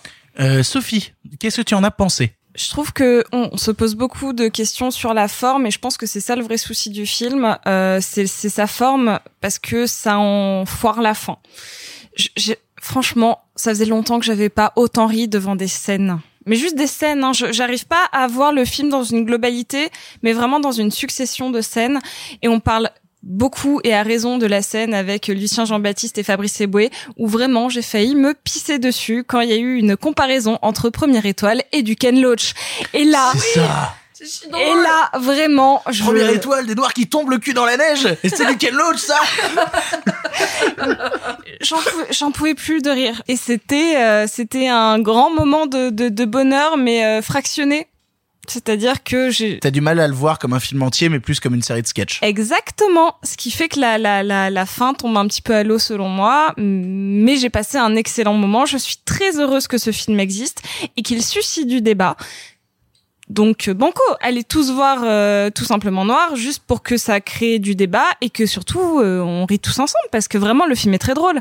Donc euh, j'ai pas envie d'aller plus loin, j'ai vraiment pas détesté le film, je suis déçue par la fin. Mais euh, mais globalement, euh, ça- j'espère que ça va avoir que ça va avoir le succès qu'il mérite parce qu'il en mérite quand même beaucoup. Ah bah moi pour le coup ça me bute le nombre de gens qui à la vision de la bande-annonce disaient ah ça y est on retombe dans les clichés du cinéma français etc. Alors que justement je trouve que le film est l'anti-cliché du cinéma français. Oui, oui, mais attends, si je peux me permettre, je pense qu'il faut pas vraiment se focaliser là-dessus. Euh, on le sait, tout film qui va euh, exciter, énerver, agacer un camp politique très identifié, que ce soit à gauche ou à droite. Oui, non, mais tu vois, que ce soit à gauche ou à droite. Les cons de gauche et les cons de droite. Non, mais tu vois, gé- génère une espèce d'activité de trolling euh, absolument débile. Et voilà, moi, je m'inquiète pas spécialement de ce type de, de ce type de réaction. En plus, je pense que c'est vraiment le genre de film qui est plutôt de nature à faire que les gens se sentent bien en sortant. Et toi Clara du coup qu'est-ce que tu en as pensé? Ce qui est important de dire sur ce film, est-ce qu'il faut dire Non, j'ai rien là, je l'ai pas. Euh, le non, j'ai une question en fait pour vous. Tout a déjà été dit sur le film. À chaque fois quand tu passes son quatrième, tu n'as plus rien à dire. Je suis de l'avis de Sophie en fait, c'est-à-dire que j'ai trouvé ça vraiment très drôle et j'ai vraiment beaucoup aimé, mais je suis un peu gênée par le côté euh, film à sketch. Bref, non, j'ai une question pour vous en fait. J'aimerais qu'on parle d'un truc. Euh, on l'avait déjà vu dans un truc avant, euh, Monsieur Zadi? Alors moi je me rappelle l'avoir vu dans Coexister, euh, le film Il de Fabrice Eboué, et où il jouait un rappeur homosexuel. Ouais. et euh, et où du coup euh, il faisait un, un rap mais vraiment tu sais dans tous les clichés Ouais. euh, d'un rap un peu énervé vraiment avec des gars musclés Ultra derrière et tout. et où il disait vraiment moi ce que j'aime c'est sucer mes potes tu vois. Euh, et où du coup les autres étaient en mode oh, c'est un peu déplacé Fabrice Eboué. Il disait non putain on veut de l'amour en cité bordel. On veut de l'amour ok? On est on est des Mais- hommes et on s'aime Mais, d'accord mais, mais- mais c'est quelqu'un aussi qui, qui s'est fait connaître en faisant du cinéma autoproduit. et des est- documentaires sur le monde du rap euh, etc D'accord. Voilà. Et ce qui est, ce qui est pas si courant en France, c'est vraiment quelqu'un qui a fait de la fiction autoproduite avec deux balles et, euh, et qui a, on va dire, bah, bah, une énergie que tu sens dans le film, je trouve, malgré, malgré plein de limites que je vois et que j'entends hein, sur la mise en scène. Et voilà, il vient de ça vraiment, on pourrait dire, euh, parce qu'il a aussi fait de la chronique, il a fait plein de trucs, bah, Ok. il, vois, il a fait plein de trucs dans tous les sens, mais en termes de cinoche, il vient vraiment voilà d'un cinéma de fiction autoproduit. Ok, coexister c'est vraiment surprenamment bien, c'est-à-dire que c'était une énorme surprise, j'y allais vraiment genre en mode ouais bon ok pour faire plaisir à un pote, en fait j'adorais. Autre sujet. Donc voilà, ma grande question et ça m'intéresse d'en parler avec vous, c'est c'est une énorme machine. Quand même, c'est une grosse machine Ah oui, le film. totalement. Ça repose que sur lui qui est relativement son père. Comment est-ce que Gaumont s'est dit Banco, on y va, on te donne ce paquet de pognon, on te donne accès à ce casting-là, et Alors moi je le sais. Vas-y, ça Euh, m'intéresse. Pour le coup, en fait, il s'est fait refuser plein de fois. C'est-à-dire, il y a plein, plein de boîtes qui l'ont refusé, euh, notamment des boîtes qui ont dit qu'est-ce qu'on s'en fout de la condition noire en France? Euh, C'est des cons. il l'a dit, il l'a dit dans plusieurs interviews en disant bah on me l'a refusé pour ça. Et en fait, quand il allait voir Gaumont, il leur a vendu le film en faisant un twist en disant ouais il y aura tous ces gens-là dans le film. Et le truc c'est que il n'en avait contacté aucun avant de dire ça. Il a juste allé voir Gaumont en disant il y aura tous ces gens-là. Et Gaumont on fait ah bah grave. Grave, c'est ouf. Et après, il s'est retrouvé en mode, ok, maintenant il faut que je contacte tous ces gens-là pour qu'ils soient dans le film. Mais du coup, Clara, toi, tu as apprécié le film. Oui, plutôt, ça m'a pas, euh, comment dire, c'est un peu le problème des, des films qui vendent trop dans la bande-annonce, Euh, c'est que j'ai l'impression que j'avais déjà vu tout le film avec sa bande-annonce, j'ai vraiment passé un bon moment, etc. Mais effectivement, le côté un peu trop film à sketch et le fait qu'il y avait déjà beaucoup, beaucoup, beaucoup, beaucoup des vannes qui étaient déjà dans la promo, peut-être euh, dilue un peu le truc, mais non, non, c'est trop cool, il faut le voir. euh, On est euh, d'accord que on encourage les gens à aller le voir ah en oui, salle. oui, bien quoi. sûr, bien sûr, bien sûr. Il faut le voir en salle, il faut le voir avec des potes. Non, non, c'est vraiment, un- c'est vraiment un truc à partager en plus. Donc euh, non, c'est super, c'est super, il faut le voir. Vous l'aurez compris, Tout simplement Noir est un film que l'on vous encourage à aller voir en salle et quand on parlait au début de l'émission du fait que pas assez de gens allaient en salle, on espère que c'est ce genre de film-là qui va permettre un retour en salle. On va parler maintenant d'un film qui est sorti la semaine dernière, à savoir Jumbo.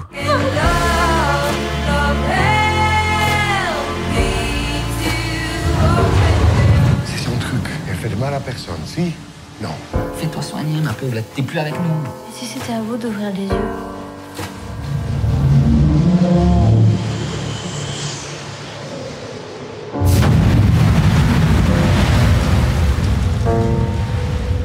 Jumbo, premier long métrage de Zoé Wittock, est sorti le 1er juillet avec au casting Emmanuel Berco, mais surtout dans le premier rôle, Noémie Merlan. Il y raconte la vie de Jeanne, une jeune femme timide travaillant de nuit dans un parc d'attractions. Mais à force de traîner dans ce parc, elle commence à développer des sentiments pour Jumbo, la nouvelle attraction du parc. Un amour pur, sincère et tendre que les autres peinent à comprendre, qui l'obligera à subir le rejet des autres et même de ses proches. On a vu le film et je me tourne vers Sophie. Sophie, qu'est-ce que tu en as pensé? Alerte coup de cœur, vraiment. C'est-à-dire que j'ai un amour immense pour ce film qui, euh, au-delà de son pitch que j'avais trouvé très accrocheur parce que, euh, bah, sortant des sentiers battus, euh, et aussi du fait que ce soit euh, réalisé par une femme, que ce soit un premier long métrage et que ce soit porté par euh, Noémie Merlan et Emmanuel Berco, le film pour moi, représente une très jolie analyse et mise en image des spectres de l'autisme. Et pour ça, j'en suis extrêmement heureuse, tout simplement. C'est euh, le film aussi entre un aspect néon pop avec des inspirations très euh, under the skin par certains moments qui sont très fantasmés et euh, très joliment mis en scène et avec un naturalisme euh, belge euh, très euh, presque dardénien à certains moments c'est-à-dire euh, c'est ardennais hein, vraiment c'est tourné dans les Ardennes c'est clairement tourné dans les Ardennes euh, et en fait, il y a cette dualité qui est à la fois à l'intérieur du personnage joué par Noémie Merlan, qui est le fait qu'elle ne comprenne pas, que les autres ne comprennent pas son amour pour un objet, et euh, juste le regard des autres et de sa propre mère, qui elle-même n'a pas su lui euh, véhiculer les codes de l'amour traditionnel. Et je trouve que ça mélange C'est- C'est peu énormément. dire ça. hein. C'est peu, peu dire que sa mère. euh, Ton art de la litote t'honore. Ah oui, vraiment. hein. Mais en même temps, elle est pas, elle est pas dénuée d'amour, sa mère. Hein. Elle est vraiment. Ah non, elle euh, en déborde. Et donc, je trouve que c'est à la fois une, une jolie fable euh, pour traiter d'un sujet qu'on va souvent traiter qu'avec du naturalisme, qui est donc l'autisme. Et ce personnage en vient à confondre la sensation et le sentiment. Et je n'avais jamais vu ça traité d'une avec tant de finesse. Le film n'est pas parfait, je tiens à le dire. C'est pas spécialement accessible. Il y a des scènes qui ne fonctionnent pas entre elles. Je sais pas si c'est des soucis de montage ou d'écriture. Le film n'est pas parfait et ça le rend pour moi d'autant plus touchant car la volonté qui transpire dans ce premier film est d'une grandeur euh, sans égale. C'est-à-dire que d'avoir voulu traiter euh, un sujet pas qu'on cache, mais en tout cas euh, qu'on traite d'une manière très factuelle, l'autisme comme une maladie. Enfin, aujourd'hui, c'est c'est vraiment, euh, on l'analyse, on la suranalyse. Et là, Et puis, et puis juste peut-être pour pour aller pour t'envoyer là-dessus, euh, ce qui est intéressant, c'est qu'il y a des codes au cinéma de ce que c'est qu'un autiste au cinéma. Le film n'en reprend aucun et il essaye d'en parler oui c'est autrement. pas Rain Man à la fête foraine quoi Exactement. Et ça, et, et- et sérieusement, ça fait un, bah, c'est c'est très agréable de, de voir autant de poésie euh, par rapport à une maladie qui est si incomprise. Elle est, c'est pas du tout une freaks du tout. Elle a jamais traité comme ça. Au contraire, ces moments d'amour sont si purs que ça, ça- en en fait, on n'est pas proche du genre, on est vraiment proche du merveilleux. Et, euh, et, moi, ça m'a ça m'a bouleversé ce, film. Je- J'encourage grandement à le découvrir parce que j'ai envie qu'on soutienne cette réalisatrice et ses actrices parce que euh, c'est un travail formidable et j'ai rien d'autre à dire. Eh ben, je suis assez d'accord avec toi. C'est le dernier film que j'ai vu de la sélection avant qu'on enregistre l'émission, et euh, ça a été un vrai moment de bonheur que j'ai trouvé d'une douceur dingue, et où à la fin je t'ai envoyé des messages en disant, ben en fait, euh, j'arrive pas à m'arrêter de pleurer parce que vraiment la scène finale m'a tellement emporté niveau émotion que je n'arrivais pas à m'arrêter de pleurer tellement j'étais touché par le truc. Et vraiment, c'était euh, quelque chose de fort qui m'a chamboulé à l'intérieur. Je trouve la relation entre Noémie Merlan et Emmanuel Berco dans le film tellement prenante et parfois vraiment dans un malaise. La relation aussi que Noémie Merlan a euh, aux hommes et notamment à l'homme. Ah, Bastien Bouillon. Exactement. J'aime bien Bastien Bouillon. On l'avait vu dans un autre film qui était euh, Debout sur la montagne. Euh, tout petit film aussi. Et, et j'aime bien sa manière de jouer faux. Mais, Toi, je vois que tu sais que j'arrive après. mais- non, non, non, non, non, mais pour le coup, il a un truc qui est fou dans la mise en scène, c'est que toutes les scènes où le personnage doit ressentir du malaise, tu le ressens avec elle puissance 10 000. Et en même temps, c'est un film qui va te parler de cinéma et qui va reprendre des choses de cinéma. Il y a une scène sur fond blanc qui m'a rappelé Under the Skin, évidemment, mais parce qu'elle elle invoque des, des trucs. euh, Je pense que c'est voulu. hein. Ben oui, évidemment, mais ça rappelle le travail de Glazer, évidemment. Mais du coup, c'est un truc qui m'a qui m'a parlé à mort. Et donc, en même temps qu'on a tu vois, j'aime pas le cinéma naturaliste. C'est un truc qui m'emmerde à mort. Pareil. C'est-à-dire que par exemple, le cinéma des Dardennes, c'est un truc qui m'ennuie à crever. Pareil. Ah T'aimes pas le jeune Ahmed? Oh là là. non, j'aime pas, pas particulièrement ce film. Mais voilà. Et en fait, c'est là où justement le truc m'a emporté, c'est qu'il arrive à la fois à toucher chez moi la partie euh, qui n'aime pas le naturalisme en lui disant, Eh, allez, viens, t'inquiète pas, ça va bien se passer, et en même temps en insérant euh, des, des, des, des choses stylistiques, des, des, des effets qui me rappellent forcément des, des choses qui vont toucher au genre, qui font que je suis emporté dans l'histoire, je suis emporté avec ces personnages. Et ce qui est merveilleux, c'est que cette dualité, elle n'est pas gratuite. Elle n'est pas juste là pour euh, pour pour satisfaire ceux qui euh, qui vont avoir du mal avec quelque chose de trop poseur, mais parce que ça a un sens et ça manque. Ah bah ce- c'est le conte de fées qui s'insère dans le réel, c'est ça. hein. Exactement. Et alors traiter l'autisme de manière merveilleuse, c'était une idée brillante, brillante. Et puis même, moi, il y a plein de trucs. Déjà, je trouve que Noémie Merlan est une actrice absolument formidable, mais formidable. C'est-à-dire que tout le monde a beaucoup parlé de, de Adèle Haenel, a raison d'en porter la jeune fille en feu. Et moi, je trouvais qu'on parlait pas assez de Noémie Merlan. Je trouvais qu'on parlait pas assez d'elle parce que Noémie Merlan est, est une actrice que je trouve formidable et ce depuis des années, qui a en plus euh, même parfois a touché à des registres comédie où elle s'en sortait plutôt pas mal dans, dans le retour du héros avec du jardin et tout. Il y avait des choses où je disais putain, Noémie Merlan, elle a une palette de jeux qui est dantesque. Et vraiment, je pense que c'est une des grandes, grandes, grandes, grandes actrices françaises qu'on a actuellement. Et dans Jumbo, je trouve son personnage ultra touchant, ultra fort. Je ressens tous les effets de mise en scène sans jamais qu'ils soient forcés. Et, euh, et tout le rapport qu'il y a en plus à l'objet, à la construction d'objets, les objets qu'elle construit, elle, chez elle. Euh, que ça passe du miniature au grand et que ça passe justement de la petite histoire à, la sublime histoire trop grande pour elle. Ouais, il y a quelque chose qui m'emporte, qui me touche. Et, et chaque musique ajoutée au film et ajoutée à cette histoire me fait verser des larmes. Et je trouve ça, ouais, passionnant passionnant. Et du coup, après, après toutes ces effusions d'amour pour le film, euh, ah non, c'est vrai que Clara aussi, tu as apprécié. Qu'est-ce que tu en as pensé, toi, Clara? Je pense qu'il y a une chose qu'il faut qu'on dise en tout premier et de façon prioritaire. Noémie Merlan, Noémie Merlan. Oui, voilà. Bon, bref, voilà. Bilal Hassani- ah non. Non, c'est pas passionnant. Un film avec Mathias Chenard, c'est Noémie Merlan. Et Bilal Hassani. S'il vous plaît, les I- trois. Imagine un film avec justement Mathias Chenard, Bilal Hassani et Noémie Merlan. Ah non, mais là, il faut que ce soit en VR. Et en odorama. Euh, je sais pas où ça va. Euh, j'a- J'adore le film. J'adore le film. En fait, c'est marrant parce qu'il y a vraiment des moments où je, on passait un mauvais moment parce qu'on l'a vu ensemble avec Sophie. C'est chier-tu qu'on passait du temps ensemble. Euh, Vous êtes meilleurs amis Qui Je trouve ça super Qui étonnant. êtes-vous Euh, On sait très bien que vous êtes la même personne, arrêtez. femme 1 et femme 2.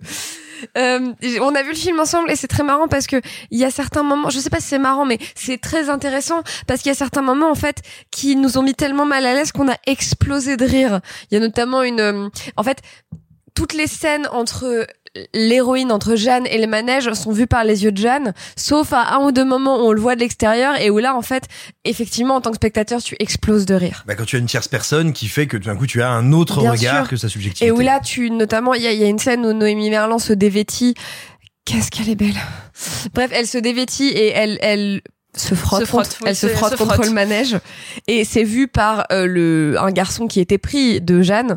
Et vraiment, c'est, on a explosé de rire avec Sophie, mais de, de gêne, tu vois, de malaise. Et en fait, c'est très intéressant de voir que malgré ces scènes qui sont d'un cringe à toute épreuve, euh, enfin, ce, comment dire, ce sentiment-là, en fait, est voulu. C'est fait pour que justement, tu ressentes le malaise de Jeanne, le malaise des autres autour d'elle. Ça permet de ressentir la façon dont son autisme la met à distance des gens et à quel point, en fait, quand tu changes de point de vue entre elle et les gens, c'est plus du tout la même chose. Les scènes où elle, elle est sur le manège avec euh, des néons et où tu vois, où elle discute avec lui et ça fait que des bruits de lumière, de tu vois, et pour qu'ils lui disent oui ou non, sont absolument sublimes, sont poétiques, sont éthérés, sont, sont aériens, sont nébuleux, sont tout ce que tu veux. Et justement, il y a une rupture de ton tellement brutale quand tu le vois d'un point de vue extérieur que euh, que ça, ça, ça enrichit la narration en fait, ça enrichit le sensoriel. Donc cette histoire-là est très intéressante. Euh, petit point de détail, en intro du film, il y a un carton qui dit inspiré d'une histoire vraie. Du coup, on l'a regardé et en fait, c'est pas du tout une histoire vraie d'une nana qui tombe amoureuse d'un manège. C'est l'histoire de C'est la le meuf. contraire. La- D'un manège qui est tombé amoureux d'une nana. Euh, non, c'est l'histoire de la meuf qui s'est mariée avec la Tour Eiffel. Ah, d'accord. C'est ça en fait, le inspiré d'une histoire vraie du début. On a regardé en sortant, tu vois. Sur Ouais, bon, c'est de loin. C'est c'est un peu de loin. Mais euh, écoute, c'est vraiment un très joli petit film. J'adore les films de fête foraine. Euh, tu connais Adventureland, il faut voir Adventureland, c'est super Adventureland. Euh, J'adore les films de fête foraine. Celui-ci en est un nouvel exemple avec un sujet complètement différent et une nouvelle interprétation.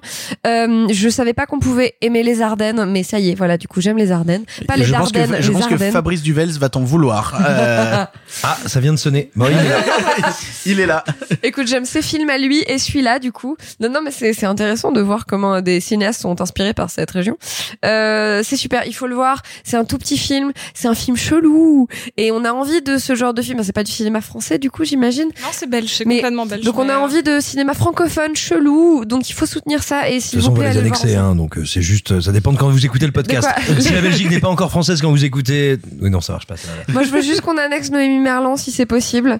Je euh, pas. Et maintenant, je me tourne donc vers Marc. Marc, toi, qu'est-ce que tu as pensé de Jumbo?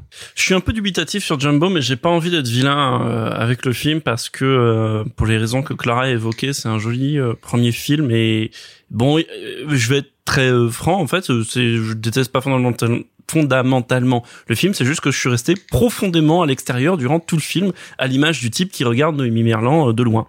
Donc je, Bastien Bouillon Pardon. Euh, donc je trouve le film Et sa gomina. et ça combine. Donc je trouve le film pas euh, loin d'être désagréable.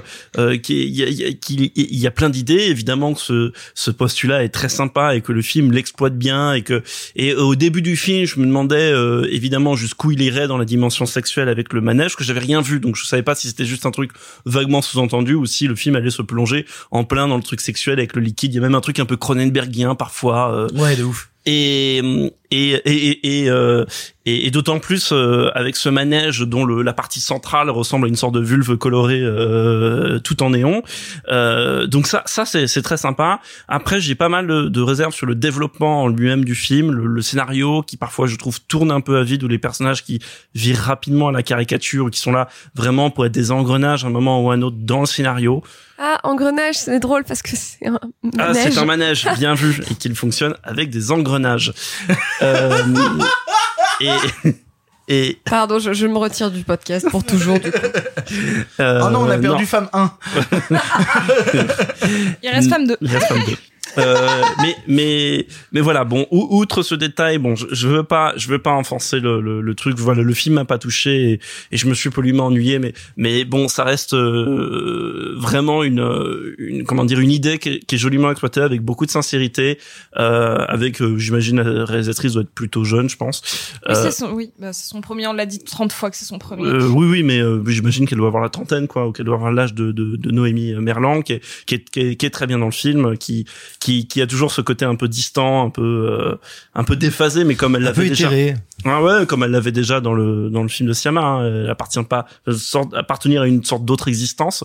Donc euh, donc euh, donc voilà, je je passe mon tour. J'ai pas euh, de plus constructif à dire que ça sur le film. Mais, mais disons que t'es pas fermé à un deuxième film de cette réalisatrice. C'est un truc Bah où tu non, te dis genre euh, vraiment, euh, putain, j'ai envie de voir ce qu'elle peut faire derrière. Euh, non, non, bien sûr. Et puis, euh, et puis surtout quand on aura terminé avec la Belgique, ça fera une cinéaste française en plus. Je suis juste très heureuse que tu aies utilisé un terme qu'on n'avait pas encore euh, utilisé, qui était sincère. Je trouve que c'est un film extrêmement sincère dans sa démarche. Et, euh, et voilà. Et aussi le fait que Noémie Merlan, dedans, j'arrive pas à lui donner un âge et ça lui va très bien ce côté à la fois euh, juvénile et euh, extrêmement complexe et elle le fait à merveille. Et du coup, pour conclure, Simon, qu'est-ce que tu penses toi de Jumbo? Alors, je vais pas revenir sur tout ce que vous avez dit et avec et je suis d'accord avec ce que vous avez dit. Moi, je suis très heureux de voir un premier long métrage francophone avec à ce point-là un univers de cinéma, avec un désir de mise en scène, avec une capacité évidente à générer, à créer et à tenir une atmosphère. Vraiment, ça me fait un bien fou. J'ajouterais aussi que euh, si vous avez entendu voilà le pitch du film, euh, une femme qui tombe amoureuse d'un manège, vous pouvez vous demander quelle est sa tonalité. Sa tonalité, et c'est ça aussi qui est très beau, elle est totalement premier degré. On raconte l'histoire d'une personne qui aime non pas une personne, mais un objet et de tout ce que ça peut soulever comme question, mais y compris pour pour l'intéresser. Et le fait de tenir ce premier degré, de jamais tomber dans la comédie absurde, euh, dans euh, le délire ou dans le film Goguenard, c'est très très beau. Tu disais sincérité, c'est exactement ça.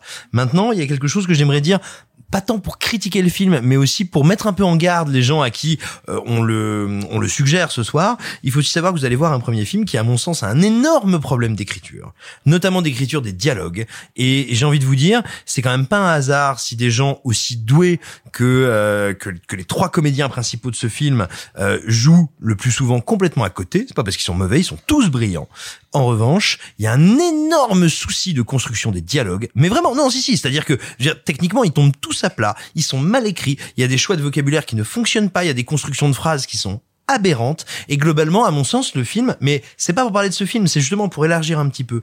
Et semblable à beaucoup de films français, et pas que des premiers films, ou de films francophones, qui, de par les spécificités de production qu'il y a chez nous, à un moment font que, bah, si on peut monter le film, on y va. Alors qu'en fait, on a besoin de trois mois ou de quelques allers-retours de polish d'écriture. Et véritablement, je trouve que le film est excellemment bien mis en scène, incroyablement prometteur euh, quant à la, la, la carrière euh, future de Zoé Vitok et j'espère vraiment que enfin moi je suis très curieux de voir ce qu'elle va faire après hein. je sors pas du film en me disant mon dieu quelle horreur je veux plus au contraire je sors du film euh, très excité très curieux de ce qu'elle va faire après Euh, en revanche je trouve que le film a non pas des faiblesses mais vraiment des problèmes d'écriture mais mais béants terrible. Il y a des dialogues et vous parliez tout à l'heure de moments de gêne. Moi, pour moi, c'est pas des moments de gêne toujours induits par la mise en scène. Il y a des moments de gêne qui fait que quand je les entends ouvrir la bouche, je me dis mais ça n'est pas possible d'écrire des dialogues comme ça.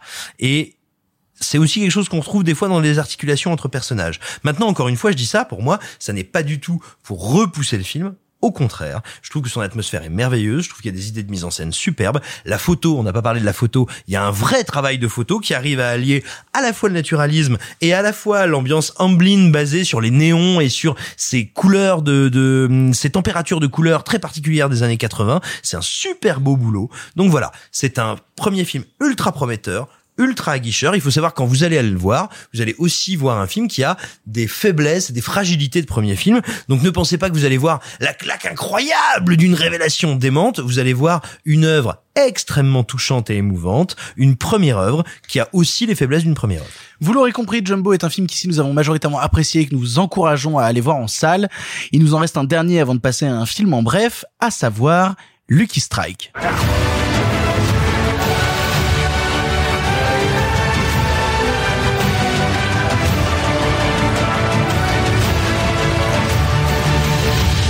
들어왔을 때는 아무도 믿으면 안 돼.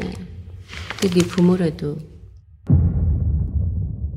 Lucky Strike est un thriller sud-coréen réalisé par Young Hoon Kim. Fait de plusieurs histoires vouées à s'entrecroiser, il y est question de jeux de dupes, d'arnaques, de trahison et de meurtre, tout ça avec un seul objectif, récupérer un gros gros sac de pognon.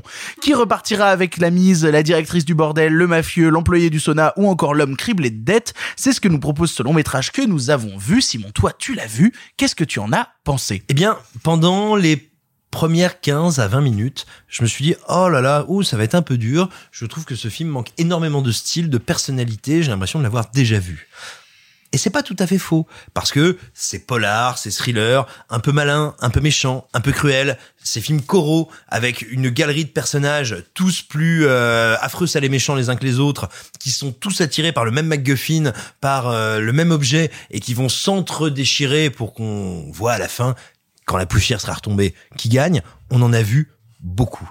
Néanmoins, néanmoins, en fait, le film avançant, j'ai aussi constaté que je le trouvais d'une élégance assez indéniable, d'une vraie rigueur dans l'écriture de ses personnages, dans la manière dont il les agence et dont il les fait s'affronter. Et au final, Voilà, Lucky Strike, c'est ce snatch coréen qui va pas révolutionner votre semaine, qui va pas changer votre vie, mais c'est un vrai polar, un vrai thriller qui est fait, on sent, avec beaucoup d'amour du genre, beaucoup de soins, une certaine intelligence. Son seul défaut, c'est peut-être de manquer un peu de personnalité. Vous allez sentir que oui, derrière, vous avez un auteur qui s'est dit, je veux faire ça et je veux le faire bien.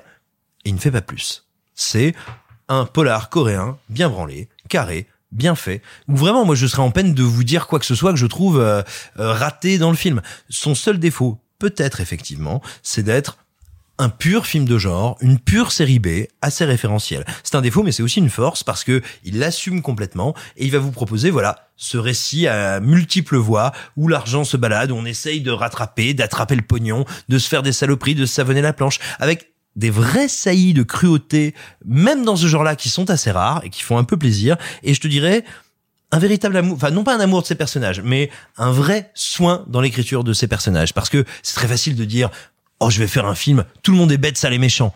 C'est une chose de le dire, c'est une chose de réussir à le faire, c'est une chose de réussir à, leur donner quand même de la chair.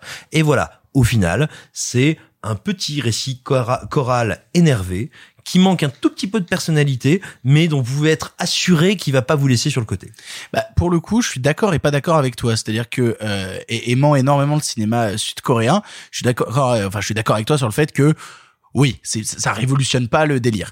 Et en même temps, tu parlais de saillies euh, de violence euh, qu'on, retrouve assez Et de violence même- morale. Pas quand je dis cruauté, c'est pas que de la cruauté physique. Oui, oui, ou même des trucs qui sont euh, radicalement assez subversifs, tu vois. C'est- C'est-à-dire la- manière qu'ils ont de le faire. Il y a deux trois moments dans le film où j'ai fait ah vous osez ça.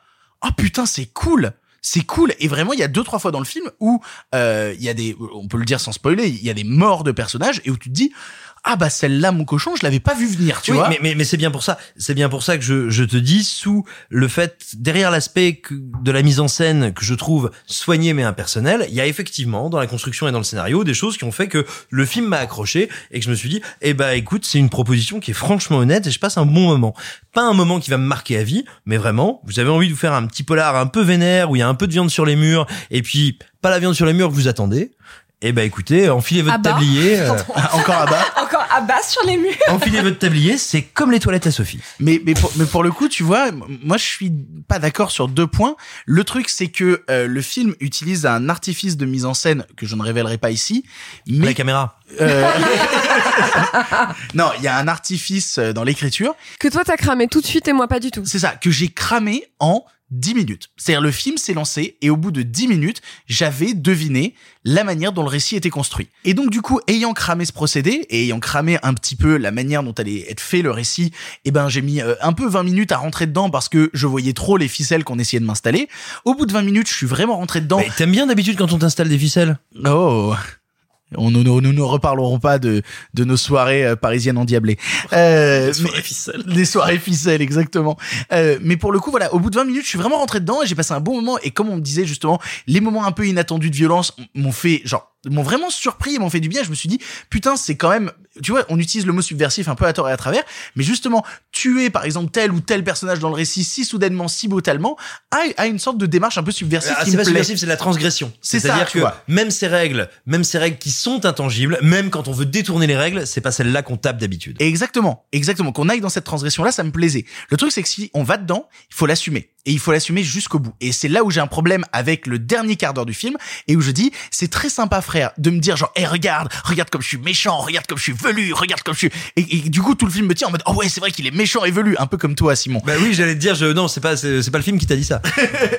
Et pour le coup, quand arrive le dernier quart d'heure, il fait, non mais j'ai aussi un cœur et je suis sympathique. Et du coup, je me suis dit, bah, Est-ce qu'on pourrait arrêter avec les accents dans ce podcast? Mais pour le coup, c'est dommage parce que après avoir passé tant de plaisir devant le film, le dernier quart d'heure m'a vraiment fait euh, l'effet un peu d'un pétard mouillé. Et du coup, je suis un peu dégoûté et j'ai vraiment envie de dire aux gens, regardez le film, sauf l'épilogue. Vraiment, regardez le film, sauf l'épilogue. On peut s'arrêter avant l'épilogue. Et vraiment, le film reste ultra sympathique sans ça. Avec ça, il devient un peu niaisou et je trouve ça dommage quand avant il y a eu tant d'idées qui étaient intéressantes, violentes et prenantes et que là au final bah euh, on désamorce un peu les effets qu'on a mis en place et la violence qu'on a installée dans le dernier quart d'heure. C'est quelque chose qui me qui fait que le film est passé de waouh, c'était un super bon moment dans ma tête à bah c'était sympathique. Donc si vous avez le moyen, euh, quand, quand vous regardez le timer du film, au bout d'un à un quart d'heure de la fin, vous sortez de la salle. Vraiment, vous partez. Vous dites non, j'ai vu le meilleur, j'ai vu la meilleure partie. Maintenant, je peux y aller. Et toi, Clara, on l'a vu ensemble. Qu'est-ce que tu en as pensé? Jamais un peu ennuyé. Ah mince. Euh, alors, le cinéma coréen va avoir une vague de hype pendant encore quelques temps grâce à Parasite.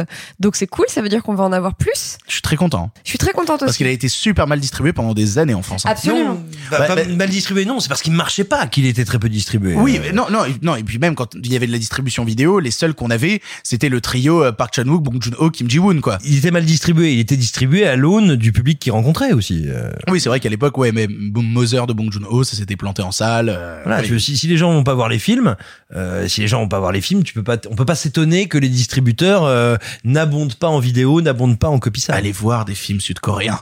Clara. Donc c'est trop cool qu'il y ait une petite euh, vague de hype sur le cinéma sud-coréen qui veut dire qu'on va en voir plus, qu'on va en avoir plus, c'est super. Ça m'embête sur celui-là, ça m'embête est un grand mot. hein. Euh, je me suis un peu ennuyée. La promo est faite sur un truc surstylisé, l'affiche est noire, laquée, euh, machin, euh, et le film l'est pas trop. Ouais, de ouf. Et moi, j'aime bien quand le cinéma sud-coréen est plus stylisé que ça. Plus néon, plus laqué, plus sanglant, plus machin. Là, le film est... Sanglant. Non, mais- euh, Attends, y a, justement, il y a une fameuse scène avec des bâches où je jubilais. Jubilais. euh, comme la reine. tu, tu- tu- tu- tu aimes quand on fait des soirées bâches? Absolument. Euh, voilà. J'aurais bien aimé que le film soit un peu plus stylisé. Par exemple, justement, les scènes avec le personnage de la de la patronne de bordel sont plus stylisées que les autres parce qu'elle-même incarne ça. Les scènes dans les bars, dans les bordels, dans les lieux de nuit sont gavées de néon, sont un peu plus laquées. Là, ça me plaît. Le reste du temps, ça me plaît moins. Voilà. Comme en plus la promo est faite là-dessus, la promo te vend un truc. Euh, ça fait 14 fois que je dis plus stylisé. Excusez-moi. Comme la promo te vend ça, j'étais un peu déçue. Je m'attendais à quelque chose de voilà de plus de plus ouvragé visuellement. Donc du coup, ça m'a un peu déçu. La promo te vend un peu Winding Refn en Corée, quoi. Oui, oui, le- la promo te vend à Winding Refn en Corée. Effectivement, il y avait un truc un peu comme ça. Et qui d'ailleurs a fonctionné hein, sur moi. Parce que du coup, quand Victor a dit euh, jeu de place, j'ai fait moi tu vois. Euh, donc voilà. Euh, sur ce c'est un agréable film pour quand il fait chaud et qu'il y a la clim au ciné ce qui est quand même une vraie bonne raison d'aller au ciné en août. Est-ce que tu viens vraiment de dire allez voir ce film parce qu'il y a la clim au cinéma? Ouais. Mais tu sais, vraiment, j'ai des souvenirs excellents de moments l'été où je vais voir des films cool et où il y a de la clim et un saut de coca et un saut de popcorn et où je suis trop heureuse. Attendez. Un on- saut, littéralement Ah un oui, saut. oui, oui, vraiment. Mais attendez, il y a un vrai truc génial du summer blockbuster qui est aussi tu peux aller profiter de la clim en fait. Attends, non Bon d'accord, je vais être toute seule là-dessus. Le divertissement. Non mais alors moi je suis totalement d'accord, c'était pour le plaisir de te laisser le nom euh, machin, mais, Non, mais je suis absolument d'accord. On ne juge pas les kinks des gens. Euh, Il y a des gens c'est les manèges, d'autres c'est les clims. Chacun sa- chacun son truc. D'ailleurs, je voudrais que Zoé Witok fasse son prochain film sur moi et mon amour des clims. Oui, moi je, moi je serai là, je serai dans la salle. Donc voilà, pas pire pareil. Ouais, on est d'accord. c'est un bon petit polar sympathique euh, qui échoue par instant, mais qui n'est pas désagréable. Comme moi. C'est vrai que tu es pas désagréable. Nous allons maintenant passer à un film en bref. C'est rare qu'il y ait un film en bref, mais je tenais à vous parler d'un film cette semaine que personne d'autre n'a vu, à part si Sophie l'a vu, si Sophie l'a vu. Et du coup, nous allons vous parler de films en bref. Ça va durer encore longtemps. Eh bien, vous, qu'est-ce que vous faites dans les bras de mon cocher? Vous en avez encore beaucoup du sensationnel comme ça Pourquoi vous pensez qu'on ne prend pas le cinéma au sérieux? Cette ligne est sur écoute. Il va me falloir être bref. En bref, cette semaine, j'avais envie de vous parler du film Scooby. Scooby, nouvelle adaptation en long métrage des aventures de Scooby-Doo et de ses fidèles acolytes, Sammy, Fred, Vera et Daphné. Dans celle-ci, il sera question d'esprit quantique réveillé par un vilain antagoniste à la recherche d'un trésor ou d'une clé que seul Scooby possède. Euh, Sophie, tu as vu le film, mais je crois que j'ai beaucoup plus de choses à dire que toi dessus et, et je vais aller vite parce que euh, je suis embêté par le film Scooby. Je suis embêté. En fait, j'ai passé un moment plutôt agréable devant. Mais il y a une question qui m'est revenue en tête tout le long où je le matais, à savoir, à qui s'adresse ce putain de film?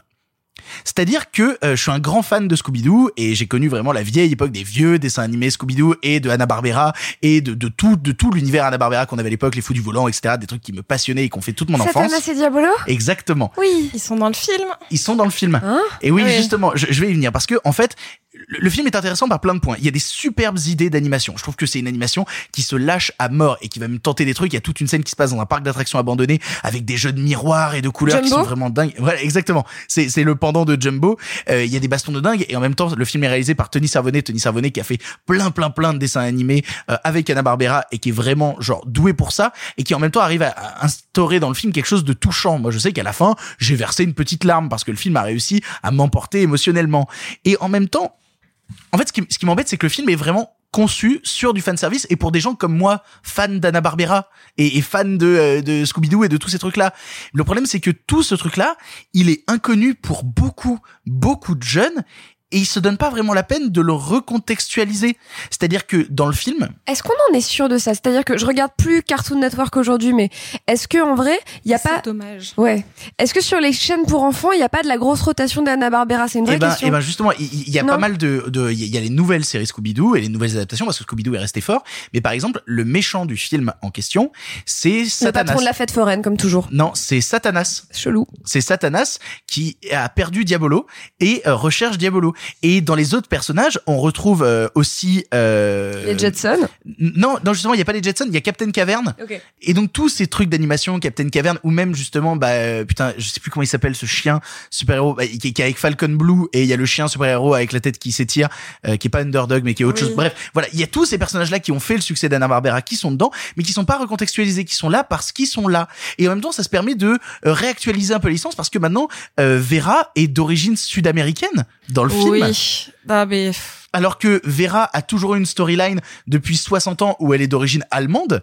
Donc du coup, je trouve ça étonnant qu'il ait limite ça. Et en fait, c'est ce qui me bute avec ce film, c'est qu'il est limite trop gentil pour les plus vieux. Et il y a même une vanne dans le film où il dit euh, Let's keep it euh, PG, tu vois. Et en même temps, il est trop référencé pour les plus jeunes. Je, je suis tellement d'accord avec toi, c'est pour ça que j'ai des soucis avec le film. Exactement comme toi, je suis complètement fan de l'univers Scooby. Il faut savoir que avant que ce soit Midsommar, mon costume d'Halloween, ça a été Vera pendant des années. Vous pouvez trouver les photos sur Instagram. On veut les photos. Et donc, je, je suis une fan de la licence. Je suis pareil, une, une fan de toutes les références qu'ils font dans le film, mais je l'ai trouvé ou trop sage ou pas assez. Exactement. Et donc c'est pour ça, tu vois, je j'ai j'ai pas de haine contre le film globalement. euh, les, les les Warner Animation sont toujours globalement sympas. Enfin moi je les aime bien en tout cas. Euh, mais c'est toujours c'est un peu le, le cul entre deux chaises. C'est pourquoi moi j'ai juste une seule chose pour ceux tous ceux qui ont aimé ou qui aiment Scooby-Doo d'aller voir une série qui date d'il y a quelques années qui s'appelle Scooby Mystery Inc Ouais. qui a été passée sur France Yes. 3 et qui est euh, qui est la l'une des séries Scooby-Doo les pour moi les plus réussies notamment parce qu'elles sont très référencées. Je vous conseille notamment de regarder l'épisode qui rend un hommage à Shining où vraiment euh, l'épisode est terrifiant. Euh, France 3 les a diffusées dans le désordre. Je vous conseille vraiment elles sont disponibles sur iTunes en achat ou euh, parce que c'est pas en location et série, mais en achat et ça vaut vraiment le coup de les regarder dans l'ordre car il y a une vraie construction narrative avec un, un méchant constant qui s'appelle I, donc E, et, euh, et, c'est brillant, ça fait tout le temps des références à Lovecraft, à Kubrick, et, euh, et tout en ayant une storyline extrêmement facile pour les plus jeunes, mais pas avant euh, 9 ans, je dirais. Mais, donc mais- voilà, c'était mon coup, conseil je suis, du jour. Je suis d'accord avec toi sur le fait que c'est parfois trop jeune parce que les les personnages vont sur Insta. Il y a un moment, ils se mettent à chanter du Lady Gaga. Il y a des références à Simon Cowell. Euh, et en même temps, après, ça fait des grosses blagues de boomer par instant. Et, et en même temps, ça prend une thématique qui est ultra répandue, à savoir l'amitié entre Sammy et Scooby, qui est un des trucs qui a été le plus raconté, même quand il y a eu la première adaptation par Aja Gosnell euh, en version live action, écrit par James Gunn. Je Euh, sais. C'est James Gunn qui a écrit le premier film live Scooby-Doo.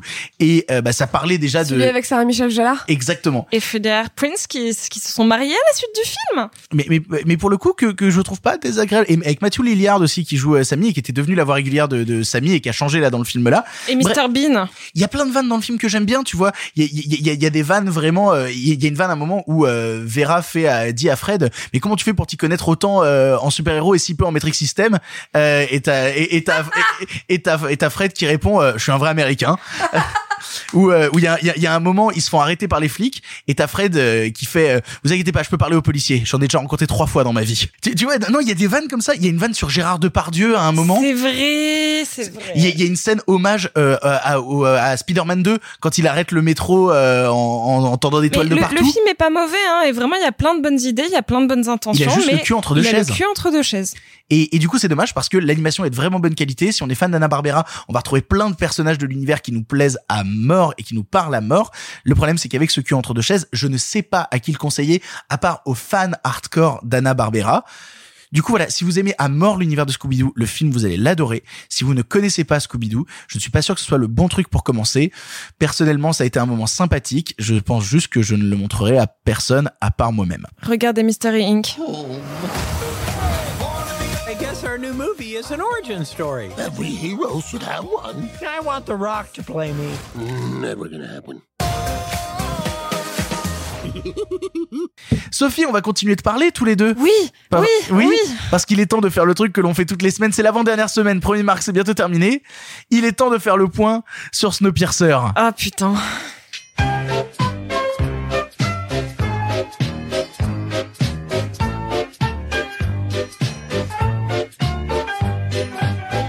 Le point Snowpiercer, parce qu'on a parlé de Snowpiercer il y a euh, trois émissions et on s'est dit qu'on continuera à en parler tant que la saison a été diffusée. En plus, là, je vais être un peu tout seul parce que Sophie, tu n'as vu que l'épisode 7 et pas l'épisode 8. Je suis désolée. Sophie, elle a lâché. oui, oui, oui, c'est ce qu'on disait, c'est qui lâchera en dernier, tu vois. Et bah, et non bah, mais je reviendrai dans le game, hein, je suis la final girl, on s'en souvient. J'arrête pas de le dire. C'est vrai. Mais du coup, euh, dans l'épisode 7, bah, je l'ai lancé en fait, je savais même pas euh, ce qu'était le scénar tellement il était con et que j'avais oublié. Il continue de nous dire qu'il y a mille et un wagons, il y en a toujours quatre. Euh, non, mais c'est ça, la mise en scène n'a pas de sens. Il parle de se cacher, mais le train est pas conçu pour se cacher. Euh, Il y a quelques moments un peu rigolos, notamment avec des tortures à base de froid où on va te te, te mettre du froid sur la main et t'exploser un doigt et des choses comme ça. Oh là là, c'était tellement pas dans le film. Si, si, mais non, non, la non, mais là c'est utilisé de manière différente justement et c'est là où c'est intéressant. Mais le truc c'est que l'histoire avance pas. C'est vraiment la intéressant à mettre avec des guillemets. Exactement. Excusez-moi. C'est Sinon, vraiment tu la peux lutte faire les guillemets, s'il te plaît, comme tout à l'heure. C'est vraiment la lutte des classes niveau collège. Les, per- les persos agissent tous comme s'ils avaient le cuit d'un moineau mort. Euh, Il y a une scène de combat mo- montée comme un Olivier Mégaton et des personnages qui meurent sans aucun talent de mise au scène pour que ce soit touchant. Comme Voilà. Marion Cotillard. Non mais ça, tiens, dans l'épisode 7, il y a un personnage super important qui décède et c'est mis zéro en valeur quoi. Tout le monde s'en branle. Ils ont essayé de m'avoir avec une reprise de comédie musicale, Bad Religion, etc. Mais même ça, ça ne marche pas. Non mais je pense que les mecs t'écoutent et ils se sont dit c'est le dernier truc. Ouais, si on veut bon, on va y remette aller. et qu'il le fasse écouter à toute sa putain fait, d'équipe, tourne mais des chansons gros. Il tourne la série au fur et à mesure qu'on enregistre, c'est ce qu'il faut savoir. C'est ça, c'est écoutent fort. Et du coup, l'épisode 8, euh, que je suis le seul à avoir vu, il y a toujours le perso de la jeune rebelle qui est aussi débile. C'est ouf que la locomotive soit aussi facile d'accès. Il y a des gens qui rentrent dans la loco. Vo- Voilà, est-ce que ce serait pas juste un scénario mal écrit? Enfin, on, on- on va avoir de la rébellion. Enfin, on va avoir de la rébellion dans la série. Il était temps quand même, on est au huitième épisode. Euh, mais tous les personnages ont des neurones en moins. Il y a zéro rythme. Il y a un moment où David Diggs joue bien. Et ça m'a fait plaisir. Si, et ça m'a fait plaisir parce que je trouve vraiment que David Diggs est un grand acteur, mais que ça faisait sept épisodes qu'il jouait pas. Et là, il y a un moment où il fait une scène où il, où il dit, il essaye d'enrôler les gens avec lui, et ça joue super bien. Euh, mais le truc, c'est que les personnages euh, changent d'avis comme de chemise. Il y a une scène de fight avec euh, de la techno en fond, donc vraiment, vraiment l'impression de retrouver Olivier Mégaton. Ça manque de mise en scène à mort. Les combats ont aucun impact visuel, et surtout quand tu passes après le film, et ben, euh, avoir si peu de mise en scène dans les combats qui sont censés t'en être plein la gueule, ça ne marche pas. À la fin de l'épisode 8, il y a un twist inattendu et réussi. Le truc, c'est que ça me fait un peu chier de me dire que j'ai attendu 8 épisodes pour avoir enfin un twist inattendu et réussi. Vous inquiétez pas, c'était le dernier point Snowpiercer. Dans deux semaines, les deux derniers épisodes de la série seront sortis. On pourra enfin faire un bilan final. Je les aurais rattrapés d'ici là. J'ai juste, en fait, je pense que Netflix a tellement compris mon désintérêt total qu'il arrête de me le dire en notification qui est sorti. Donc euh, voilà. N'ayant fait que les deux premiers, j'ai bien envie de faire les deux derniers pour voir. tu vas voir, voir si si c'est dur de comprendre. Eh ben, tu vas voir zéro évolution. Et soudainement, ça se rebelle. C'est con qu'ils aient fait six épisodes de remplissage. Allez, partons maintenant vers quelque chose de plus intéressant, car je ne sais pas si vous êtes au courant, le cinéma se conjugue au présent et au passé. Il est temps de parler maintenant des films du passé. En avant. À cette époque, vous le savez, le cinéma était en noir et blanc. Mais nous avons préféré mettre un peu de couleur. Monsieur Mézeret, au nom du patrimoine artistique français tout entier, je vous dis merci. Mais enfin, tout ça, c'est le passé. Cette semaine dans la thématique passée, alors que l'été est en train de poindre à l'horizon et que enfin il fait chaud, il fait beau, on a envie de se baigner, nous avions envie de vous parler de ces films qui nous évoquent l'été et nous allons commencer tout de suite avec toi Sophie, puisque tu avais envie de nous parler de Call Me By Your Name. Oui, j'ai pas choisi un film très vieux, mais c'est sans doute le film qui m'évoque le plus les vacances, l'été, la Toscane euh, et les beaux corps d'Armie Hammer et de Timothée Chalamet qui se frottent l'un contre l'autre avec une pêche. Mais bon, en fait, si j'ai choisi ce film, c'est vraiment parce que euh, c'est sans doute l'une des séances qui m'a le plus marqué ces dernières années. Tu Euh, parles de Love je, je- je- je quitte ce podcast. C'est fini. je, je veux même plus vous parler. Euh, j'ai tellement pleuré. Et les, je l'ai vu trois fois en salle et je crois que je n'ai jamais autant pleuré au cinéma, sauf pour Love, mais pour d'autres raisons. et, euh, et en fait, notamment parce que c'est un film extrêmement sensoriel. Et c'est quelque chose que je retrouvais souvent dans le cinéma de Guadagnino, notamment avec Amore, que, dont je n'ai pas eu encore. Une scène où elle mange une huître. C'est une crevette, mais c'est Pardon. mais c'est vraiment. euh, en fait, je trouve que c'est un cinéaste qui euh, arrive à, à, à- c'est ça, à sensorialiser son cinéma. Ah bah, Euh, c'était c'était super ce qu'il a fait de- avec euh, Suspiria, hein. son remake est incroyable. Bah, moi, je l'aime beaucoup. Et dans ce silence, vous pouvez mesurer l'amitié. Mais- Mais moi aussi je l'aime beaucoup, il y a que Marc qui est en train d'agiter frénétiquement Ah, la merci. tête pour Désolée, dire en non fait, là. j'ai cru- Ah non, mais moi, il y a mes sphincters qui viennent de faire un double nœud. J'ai cru que t'es- j'ai- non mais j'ai cru que t'étais ironique donc Ah non, j'étais je, non, je suis triste. pas ironique, je trouve ça superbe. Ah, non parce que moi je l'aime beaucoup aussi Bah, pareil. et euh, d- désolé oui Marc on l'a vu ensemble je me souviens j'ai failli briser notre amitié ce soir-là tellement t'avais été désagréable avec moi après. J'ai rien dit, j'ai juste dit que c'était horrible. Non mais Marc, t'es en train de convulser depuis 25 secondes là. Non, mais attendez, attendez, on va pas se disputer pour un film de merde.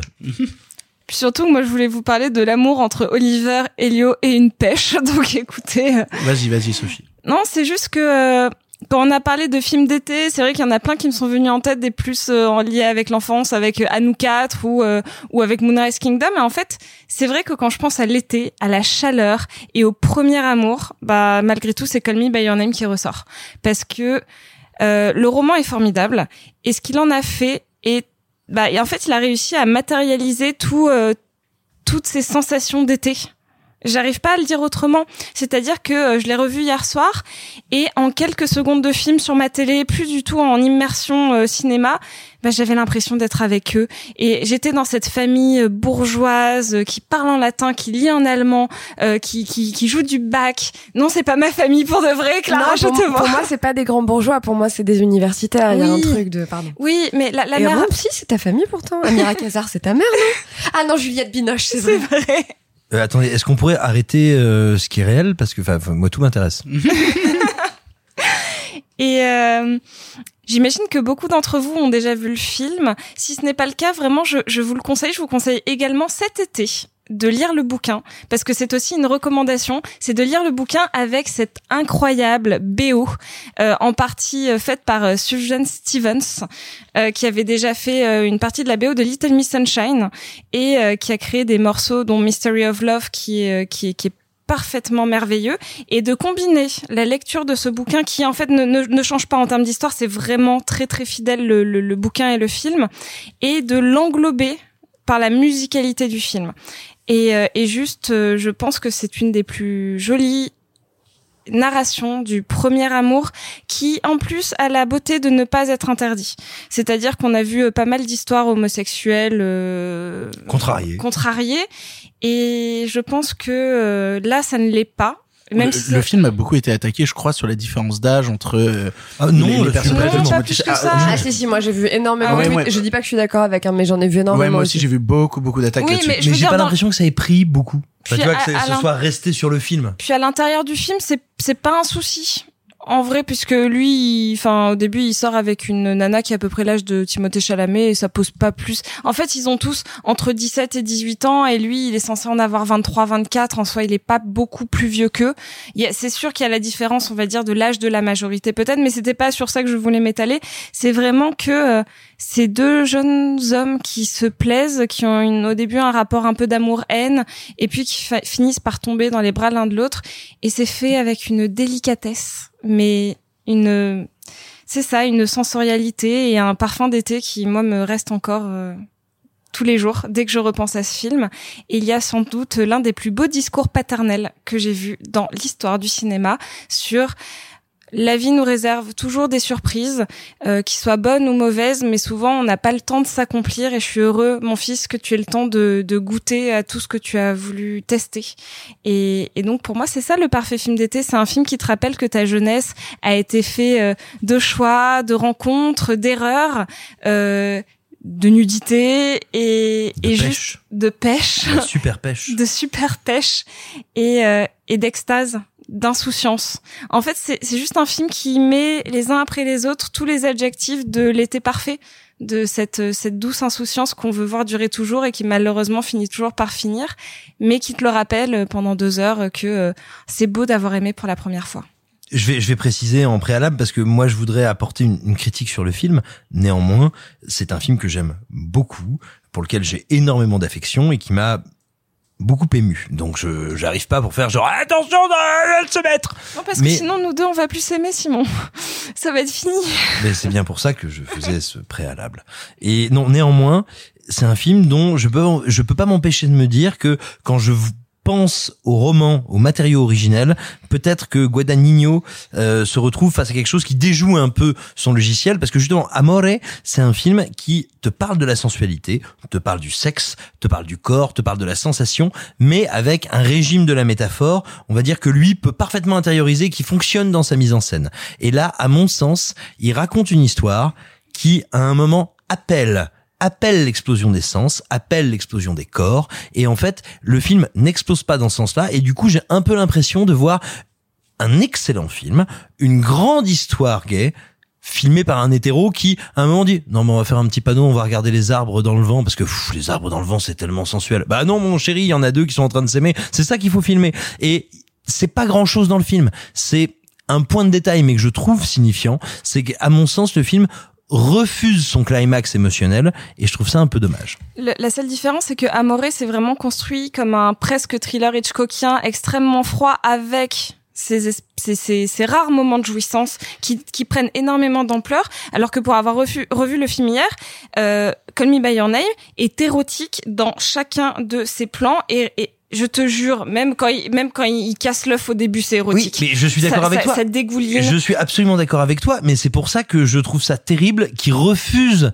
le moment de l'accomplissement de l'érotisme et je ne le vois pas comme un truc frustrant, excitant. Je le vois comme quelqu'un qui fait genre, t'as vu, on est chaud, on est, oh là là là là là là, ça en Mais pas du tout, parce que c'est le, c'est le début, c'est les prémices, alors que Amore, et pour moi, les deux se répondent. C'est que Tilda Swinton, elle a été frustrée, donc c'est normal qu'il y ait cette explosion, alors que là, c'est le commencement. Tu, com- tu commences pas ta vie sexuelle par un climax. Non. tu la commences par cette espèce de, de douceur qui te, qui te Ah mais dure attention, le- je te le parle pas dans ce qui se passe, je te parle dans la mise en scène. Et par exemple, tu vois, A Bigger Splash, qui est un autre film qui a été terriblement critiqué à tort, à tort de Guadagnino, qui est le remake de la, qui est un remake. De la piscine. oui, mais j'ai en fait, je me sens bête de dire c'est un remake de la piscine parce que ça vaut le coup de le voir comme une œuvre à part en réalité, et qui pour moi aussi est un film dans lequel il trouve son discours et son ton sur une histoire et un canevas très connu. Et là, pour le coup, et je le répète encore une fois, je trouve le film brillant.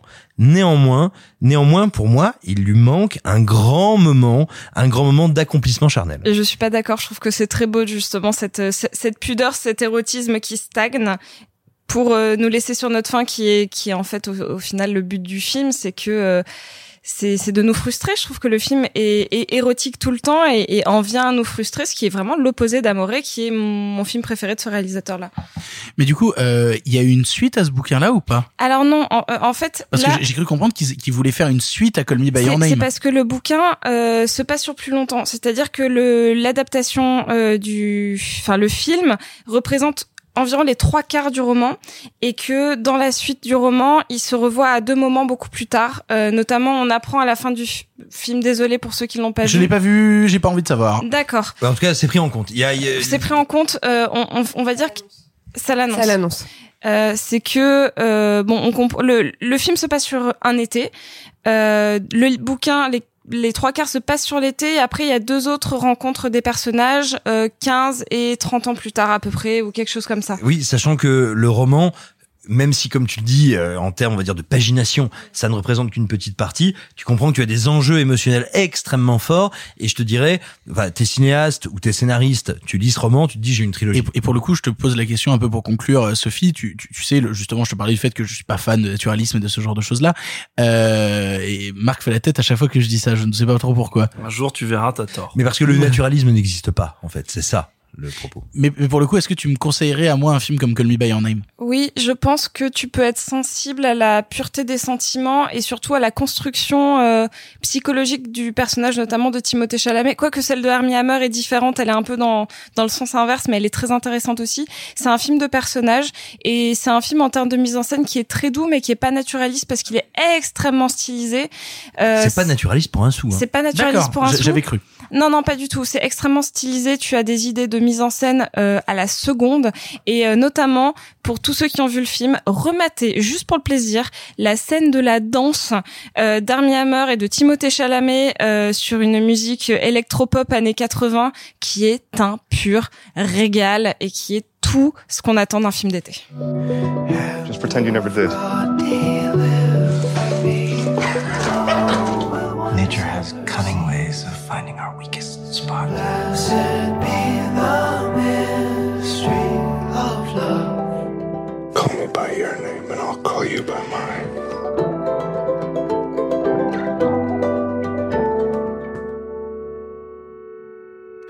Pour continuer dans le passé, toi Marc, tu avais envie de nous parler d'un film qui s'appelle Un été 42. Dis-nous en plus. Exactement. Alors j'ai fait le pari de prendre un film en fait que j'avais pas vu. Donc du coup j'ai vu, j'ai fait un peu comme Clara ce qu'elle avait, fait pendant le confinement de prendre un film qu'elle avait pas vu pour le découvrir euh, à cette occasion parce qu'en fait ça fait très très très longtemps que je tourne autour d'un été 42 qui est un film qui croise euh, qui a longtemps croisé mon parcours cinéphile et que j'ai jamais Puis vu. t'as bien connu l'année 42 aussi, et, donc. et ça euh, me rappelle de- des souvenirs très émoustillants de ma jeunesse. Ouais, ça, Ouais. l'année, hein, 42 Ouais, ouais, pourtant. vraiment, euh. 1942, je sais pas si c'est des souvenirs émoustillants, le premier truc Ça dépend de quel côté on était.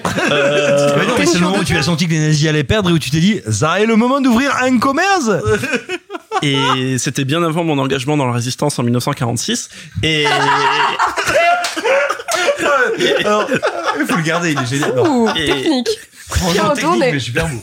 Super belle. Et, et donc il s'avère que voilà, donc je me suis dit je vais je vais proposer ce film parce qu'évidemment je sais un peu de, de, de quoi il, il parlait et je vais en parler, mais mais parce que je euh, vous aviez choisi des films qui sont euh, bah euh, pour la plupart on va dire solaires même si sur les valeurs de la famille Adams ça se Je discute. te jure que si, tu vas voir. C'est tellement solaire. C'est un film de camp de vacances. Mais oui oui non mais oui mais c'est oui non t'as raison c'est solaire. Spoiler. Euh, bon, des films qui sont d'une manière ou d'une autre, plutôt, voilà, plus que euh, solaire, qui sont et puis qui sont euh, très évidents, je pense, dans leur rapport à l'été. Celui-là est évident la- son rapport à l'été parce qu'il s'appelle un été 42, mais c'est un film euh, un peu triste, un peu amer, un peu délicat, euh, qui peut-être répond aussi euh, sur certains aspects à Call Me, Call Me by Your Name parce que c'est un film qui parle de premier amour, parce que c'est l'histoire, c'est en fait un scénario autobiographique du scénariste qui raconte sa jeunesse dans l'île de Nan- Nantucket l'été 42, donc le premier été après la déclaration de guerre des États-Unis, euh, où quasiment tous les hommes sont à la guerre, il ne reste sur l'île que les gamins,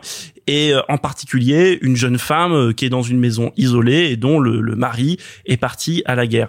Et donc tu as cette bande de copains qui va un peu découvrir son premier, donc ils ont 15-16 ans, le- euh, un, un été d'ado, à essayer de- d'avoir les filles, les draguer, peut-être faire l'amour. euh, euh, et parmi ces ados, il y en a un qui qui tombe fou amoureux donc de cette euh, cette jeune femme qui est plus âgée que lui du coup parce qu'elle doit avoir une une trentaine d'années et euh, il- qu'il va essayer maladroitement de, de de courtiser. Mais le film est pas tant euh, là-dessus qu'il est vraiment sur la découverte sexuelle des adolescents.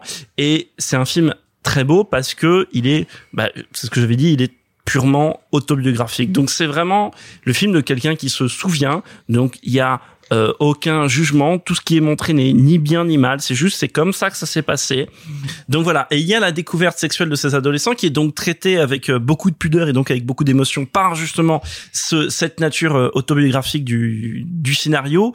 Euh, et il y a cette scène par exemple avec euh, du coup chaque adolescent qui va avoir sa première expérience sexuelle avec tout- toutes les maladresses, le préservatif, etc. qui donne d'ailleurs lieu auparavant à une scène où il faut aller acheter un préservatif. Et donc dans un drugstore avec 42? évidemment le, le, le oui oui 42 bah, ça existe depuis la Depuis fin- le fin du- 17e. f- f- ah bah je Depuis le savais 17e. même pas que c'était Bah, aussi depuis- enfin, non, alors ça existe peut-être depuis avant, mais c'était un motif de plaisanterie. Il faut lire euh, la grosse de Pléiade. En plus, ça n'existait que dans, la- ça n'est édité que dans la Pléiade. les historiettes des Tallemants des Réaux qui parlent notamment des préservatifs en pot de nos amis de la cour. Mais euh, non, et ça a commencé à devenir courant dans les drugstores dans les années Simon 20, 30, dans En les boyau de chèvre. dans les en boyau de chèvre et notamment dans les romans de Gide, on parle beaucoup de préservatifs. Or, c'est des romans dont l'action se passe très souvent entre les années 30 et 60.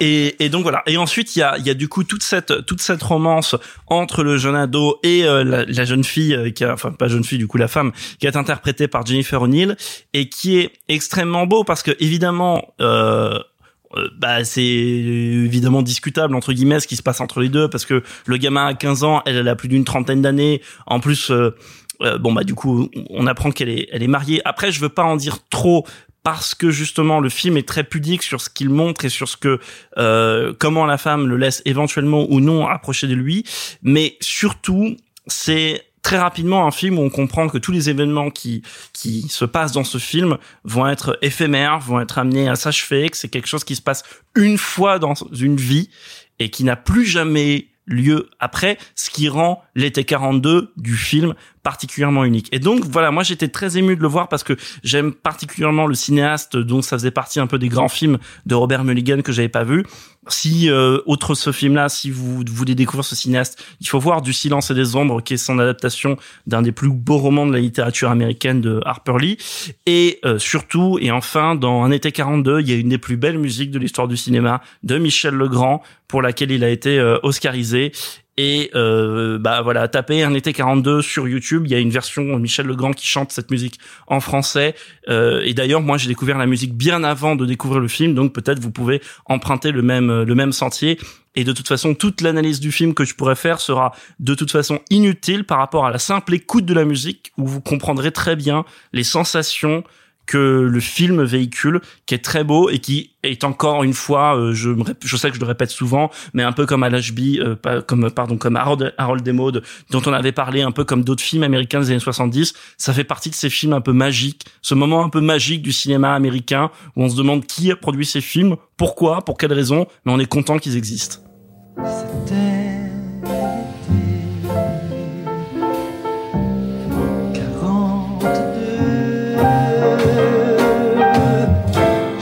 15 ans. Tu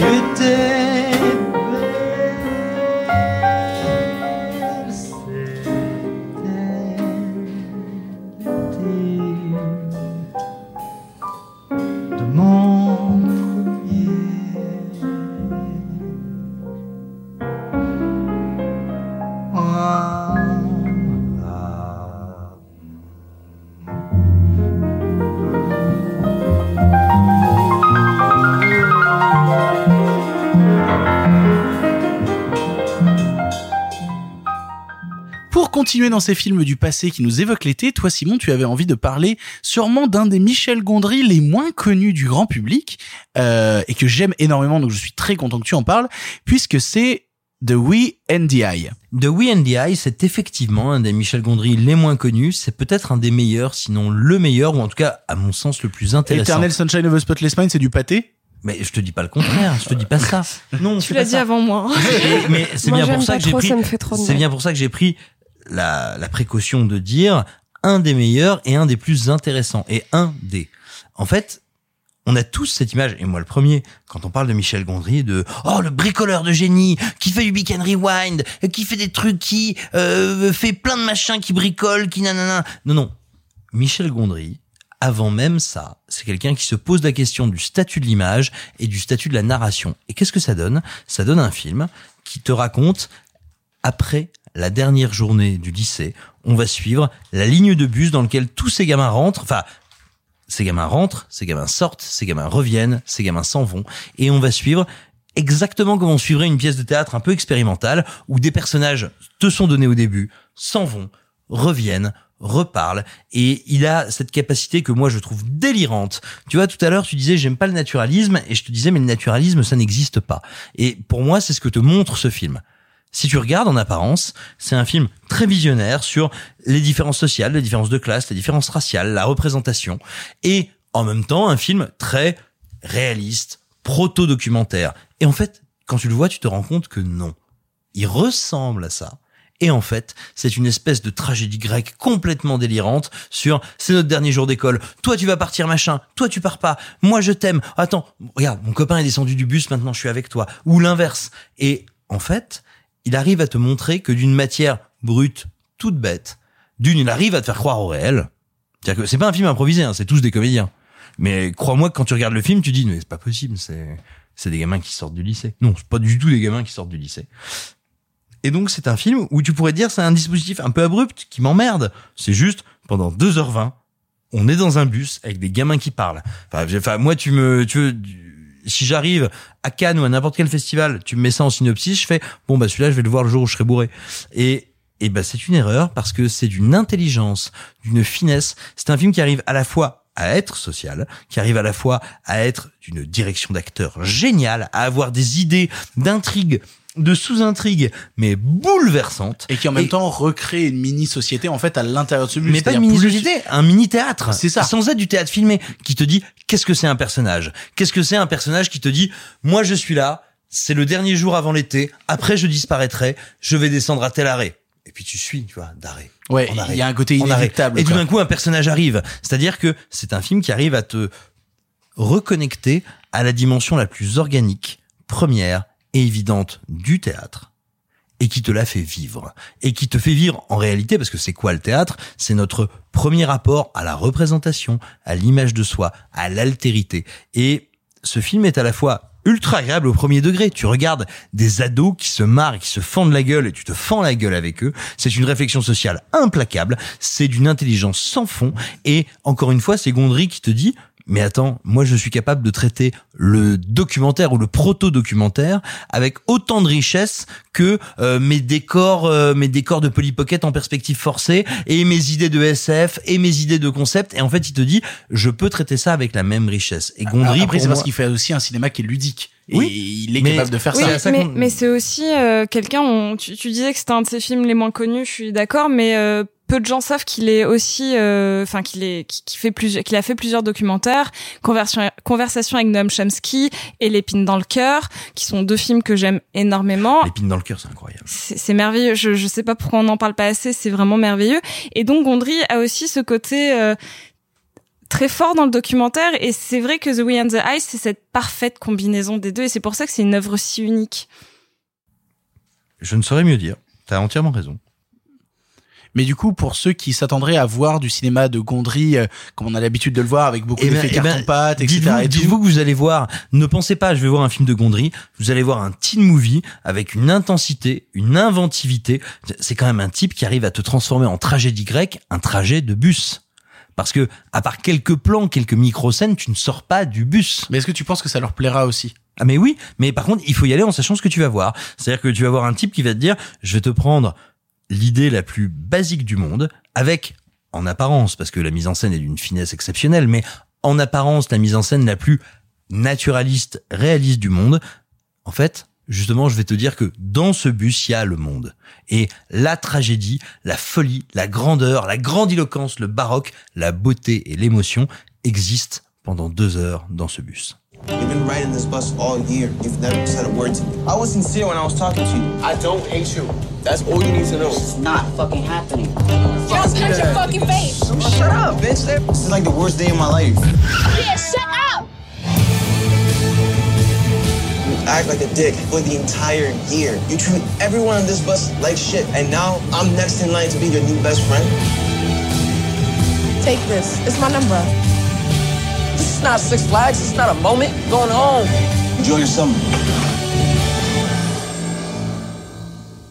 Avant-dernier film de cette catégorie passée, Clara, toi, tu avais envie de nous parler euh, d'un film que je n'ai pas vu. Ouais, non, je sais, je suis désolé, je ne l'ai pas vu. Et tout le monde me juge autour de cette table, je suis désolé. C'est Indépendance Day. Non, c'est Les valeurs de la famille Adams.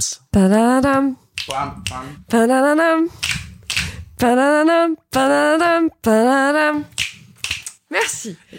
C'est mon film préféré. Ah, sérieux? Alors, au, milieu, au milieu de combien de films de genre de vidéoclub c'est ton film préféré? ce que j'allais dire, c'est que quand t'es cinéphile, etc., machin, tout le monde se dit ah ouais, tu kiffes le ciné, c'est quoi ton film préféré? Du coup, j'y ai beaucoup réfléchi, comme tout le monde autour de cette table. J'en ai cinq. Ça va, ça va. Un Ça top va, 5. c'est raisonnable. Ça va un top 5. Dans ce top 5, il y a Tokyo Girl Police, Les valeurs de la famille Adams, Party Monsters, Nocturama et Phantom of the Paradise. On est d'accord qu'on est sur Terre 2. on est dans mon cœur. Euh, donc voilà, donc on a déjà parlé de Nocturama, on voulait parler de Party Monsters. Euh, il est temps de parler des valeurs de la famille Adams.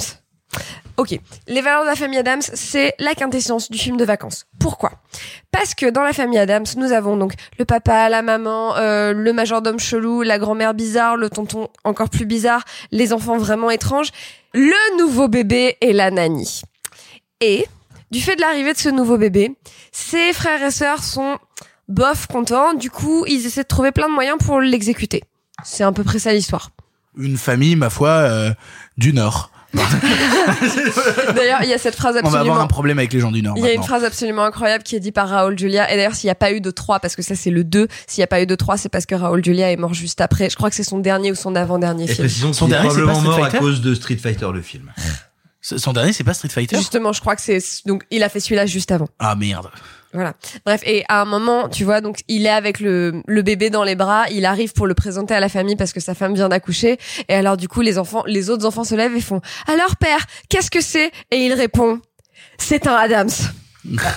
oh putain. Ça fait partie des films que je vois en VF. Les autres enfants passent donc mercredi et Buxley, mercredi qui est moi en fiction, ou alors moi je suis mercredi en réel. Bref, euh, tout s'explique. Tous on Passe- est mercredi. Tra, c'est bien fait Ah, vraiment, c'est bien fait. Les deux autres enfants passent leur temps à essayer d'exécuter leur petit frère. Et donc, du coup, pour essayer de trouver une solution, les parents se disent, on va les envoyer en camp de vacances. Ça boucle. C'est pour ça que c'est un film d'été. C'est parce qu'en fait, une large partie du film se passe dans le camp de vacances où sont envoyés Mercredi et Bugsley pour qu'ils arrêtent d'essayer de buter leur petit frère. Qui s'appelle Puberté. J'ai tellement l'impression que tu parles de ces années où j'étais directeur de colo. Sophie est en train de me faire un cadeau incroyable. C'est mercredi Adams avec des lunettes de soleil et c'est un pins. Et elle a des lunettes de soleil papillon. Ah Quand est-ce que t'es allée à Bruxelles? 8 mois Je sais pas. Ça fait 8 mois que tu le gardes. Mais vous êtes meilleurs amis Il faut boire. Hein. Ah, bah là, on voit là. hein, En fait, du coup, il faudra qu'on mette sur le Instagram ou sur quoi que ce soit une photo du truc parce que sinon les gens ils vont pas comprendre. Je- on mettra une photo du pins. Bon bref, donc Sophie vient de me donner un pins mercredi Adams où elle a des lunettes de soleil qui ont la même forme que mes lunettes de soleil à moi, c'est ça la blague. Euh, donc du coup, c'est un film qu'avec mes frangins à moi, donc j'ai deux frères, un grand, un petit, Simon et Julien, bisous. Euh, c'est un film qu'on a vu à peu près 2000 fois, mais vraiment ensemble. Non, pas toi Simon. Mais, non, mais parce que je me disais, oui, voilà, c'est. Non, c'est mon petit frère, il s'appelle Simon, il est dentiste. Ah oui, donc c'est vraiment pas moi. c'est vraiment pas toi. Euh, et donc du coup, une large partie du film se passe dans un camp de vacances qui s'appelle le camp de vacances Chippewa. Et avec mes frangins, on a vu ce film tellement de fois que je peux te jurer qu'on y est allé dans ce camp de vacances. Je peux te jurer qu'avec Julien et Simon, on a passé des étés à Chippewa. On connaît tout par cœur. En plus, c'est absolument hilarant parce que les deux animateurs du camp de vacances sont joués par deux comédiens que moi après j'ai vu des centaines d'heures puisqu'ils jouaient dans deux séries d'avocats. C'est-à-dire que les deux animateurs du camp de vacances, c'est un des acteurs de Ali McBeal et une des actrices de The Good Wife. Donc bon bref, ce qui me fait mourir de rire. Euh, le camp de Chippewa, il faut savoir que c'est donc vraiment un camp de vacances pour américains très blancs et très riches. Ah bah c'est celui qui dirigeait Simon. Bien sûr. D'accord, très bien, j'avais un doute. dans lequel donc sont balancés les deux enfants Adams qu'on est, à qui on essaie de faire faire euh, du canoë et, euh, et des jeux de piste et à qui on essaie de faire chanter Kumbaya au coin du feu et qui évidemment euh, vont euh, littéralement foutre le feu à tout ça. Il y a Simon qui rigole en pensant à quand il faisait chanter Kumbaya aux gens. La dernière fois que j'ai chanté, euh, que j'ai fait chanter Kumbaya à des enfants, comment vous expliquez la BAC est intervenue? Je vais poursuivre. Pourquoi ce film est absolument incroyable? Ce film est sorti en 1993 de mémoire et c'est un film avec un tempo comique parfait. C'est-à-dire que c'est un film où à chaque fois que je le revois, je pleure de rire du début à la fin. Il y a un rebondissement, une idée, une blague toutes les 40 secondes. Le film ne te lâche pas. Le tempo va tout droit, c'est drôle tout le temps, c'est bien écrit tout le temps, c'est intelligent tout le temps, ça ne vieillit pas d'un millimètre. C'était drôle en 93 quand, enfin, alors du coup en 93 j'avais 3 ans, mais J'étais pas né. Certes. Quand je l'ai vu pour la première fois à 7-8 ans, c'était drôle. C'était redrôle à l'adolescence. C'était redrôle en début d'âge adulte. C'est toujours drôle à 30 ans, bientôt 31. En 2020, le film n'a pas bougé. Le film a une teneur et un tempo comique parfait. C'est un film qui, malgré le fait qu'il soit dans une franchise extrêmement connue, et pas tant que ça passé à la postérité, il fait partie des films où le 2 est mieux que le 1. Et euh, je suis un peu surprise que quand on parle de la famille Adams, ça soit pas ces deux films-là qui soient le, le canon absolu. On parle beaucoup de la série des années 60, on parle beaucoup d'un comics qui a eu lieu quand on était môme, on parle un peu du film avec Tim Curry qui est absolument horrible et qui était censé être le reboot justement après la mort de Raoul Julia et donc du coup ils ont essayé de faire un reboot qui est une catastrophe. Dans les autres interprètes du film, parce qu'en fait tout le monde est incroyable, il y a Christopher Lloyd qui joue l'oncle fétide, il y a Angelica Newton Houston. Houston. Houston. Angelica Houston qui joue Morticia, Raoul Julia qui joue donc Gomez, euh, Mercredi qui est joué par Christina Ricci. Christina Ricci, Pugsley, je sais pas. Marlon Brando. Bonne vanne. Euh, non, non, le casting est ouf. Le film est incroyable. Euh, c'est Barry Levinson qui réalise, qui a réalisé euh, mille autres trucs trop cool. C'est un film d'été parfait. C'est une comédie parfaite. C'est absolument tout public. Vous pouvez regarder ça avec vos petits neveux, euh, comme avec euh, votre grand frère et vos parents. C'est un film de divertissement parfait. Non, mais je- moi je suis absolument d'accord avec Clara. Totalement. Et je voulais justement rappeler que Barry Sonnenfeld fait partie de ces auteurs de la comédie américaine qui, mais ça viendra, c'est le temps, ont été un peu oubliés parce qu'ils arrivaient à la fin des années 80, début des années 90, qui n'était pas le meilleur moment pour cette période-là, et où du coup, ils ont été un peu passés à l'as, alors qu'il avait déjà fait le premier Famille Adams, qui était une tuerie, qu'il a fait le premier Men in Black, et le malheureux, il a été tué par un ultra giga blockbuster, qui est complètement nul et où il s'est foiré, mais Wild Wild West. Voilà, mais où on a décidé Wild Wild West, on a décidé que du coup, c'était indigne de lui redonner des gros budgets. C'est pas mec. vrai, il a fait Man in Black 2 après. Ah, il a fait le 2 après euh, Wild Wild West? Oui, et, Et il a même fait Man in Black 3 en plus. Ah merde. C'est pas la question. mais Ah, après, ça, a été, honnête, ça a été un des grands auteurs de comédie américaine. Ouais, bah Men in Black Et- 2 et Men in Black 3, c'est pas des grandes comédies américaines, non, tu vois. mais c'était le gros budget. Mais, hein. mais donc Sonnenfeld, c'est un des grands auteurs de comédie américaine qui qui a fait quelques films, quatre, cinq films brillants. On n'y pense plus aujourd'hui, on ne l'analyse plus aujourd'hui. C'est dommage. Et, et Clara a bien raison de le mettre en avant parce que vraiment, ça déchire absolument. C'est d'une précision démentielle. Et, euh, et voilà. Et il, il faut aussi se rappeler que la famille Adams, si vous êtes un peu curieux de la famille Adams, c'est un comic strip qui commence dans les années 30, 40, qui est extrêmement intéressant parce que, en fait, c'est un, on pourrait dire, une des premières grandes œuvres progressistes qui a une idée, une idée toute bête qui va toujours être le cœur, l'ADN de la famille Adams qui n'a jamais changé. L'idée, c'est de dire, ces gens sont des monstres, mais en fait, ces monstres-là vivent comme nous. C'est une espèce d'idée, on pourrait dire, contre la propagande anticommuniste de l'époque. C'est, tiens, vous voyez, cette autre, cette altérité dont on vous dit qu'elle est monstrueuse, bah en gros, bah non, elle aussi, elle a des gamins, elle a une vie de famille. Et vous savez quoi, c'est des vampires, c'est des monstres, c'est des machins, mais ils sont comme vous. Et en fait, il y a ça profondément au cœur de la famille Adams, et ça en fait aussi une franchise, une saga qui est particulièrement attachante et qui aime ses personnages. J'ai une petite anecdote Sophie. Vas-y, fais-nous rêver. petite. Euh, celle qui joue la nanny. En fait, j'avais pas revu le film depuis euh, mon enfance et je l'ai revu tout à l'heure. Et euh, la nanny, elle est jouée par Joan Cusack, qui est la sœur aînée de John Cusack. Ah, les parents de merde. Et Joan John et. Mon dieu. Et, euh, et qui est euh, une actrice incroyable dans la série Shameless. Et quand je l'ai vue, j'étais en mode... Oui Voilà, c'était l'anecdote- c'était l'anecdote Sophie. voilà. Bien sûr Tous les micros ont saturé, sinon ça va. Stupide Clara, bien sûr. Mais bien sûr, c'est elle. Oui, c'est Joan Cusack, que j'aime beaucoup. Bien sûr. Et je l'avais pas capté. Et Mais voilà. alors, tu sais que moi, le fait de capter que euh, que Oncle Fétide, c'était Christopher Lloyd, c'était il y a pas si longtemps que ça. Ah ouais Quand- Vraiment, quand un on jour, j'ai- vu à... Quand on l'a vu à Fantasia, un festival qu'on a fait ensemble avec Sophie. Mais On boit. je l'ai, je l'ai capté il y a pas si longtemps. Et vraiment, si un jour je me rappelle, j'étais en train de semi-pioncer, je fais. Euh, par contre, ju- juste pour préciser, Clara, tu, tu m'en veux pas trop de pas avoir vu ce film? Alors, je suis ravie pour toi parce que vraiment, tu vas passer une excellente soirée. Cependant, c'est vrai que je pense que ça a manqué dans ta construction cinéphilique. Du coup, tout ce que tu dis est cancel. Mais du coup, du coup, il faut voir le premier quand même. Non, il y a pas besoin. Alors, Non non, en vrai, tu peux voir le 2 sans avoir vu le 1. De toute façon, tu la connais, Non, la oui, mythologie oui, de la sais, famille Adams. Et en vrai, je trouve que le, le 1 est vraiment moins bien. Et alors, ce qui est assez rigolo, c'est que moi, j'ai découvert le 1 des années après et que c'est le même scénario. Le, enfin, C'est en un gros, peu comme Evil Dead. Oui, il y a toute une backstory, enfin il y a tout il y a tout un arc narratif qui consiste à trouver une femme pour l'oncle fétide et ça tourne mal et c'est la même chose dans les deux films puisqu'en fait si on éloigne les enfants c'est parce que la nanny qui est donc euh, machin de là, Joan Cusack. elle voilà. Donc en fait il n'y a pas vraiment besoin de voir l'autre. Vous voyez directement celui-là. Le premier, en fait, est un peu moins bien. Et Simon a raison, c'est un peu comme Evil Dead. Quel tueur celui-là? Il a été acquitté. J'imagine que toutes les femmes doivent vous courir après. Surtout les surveillantes dans les magasins. Alors la cigogne est descendue du ciel et elle s'est changée en bébé. Nous, nos parents utilisent leur sexe.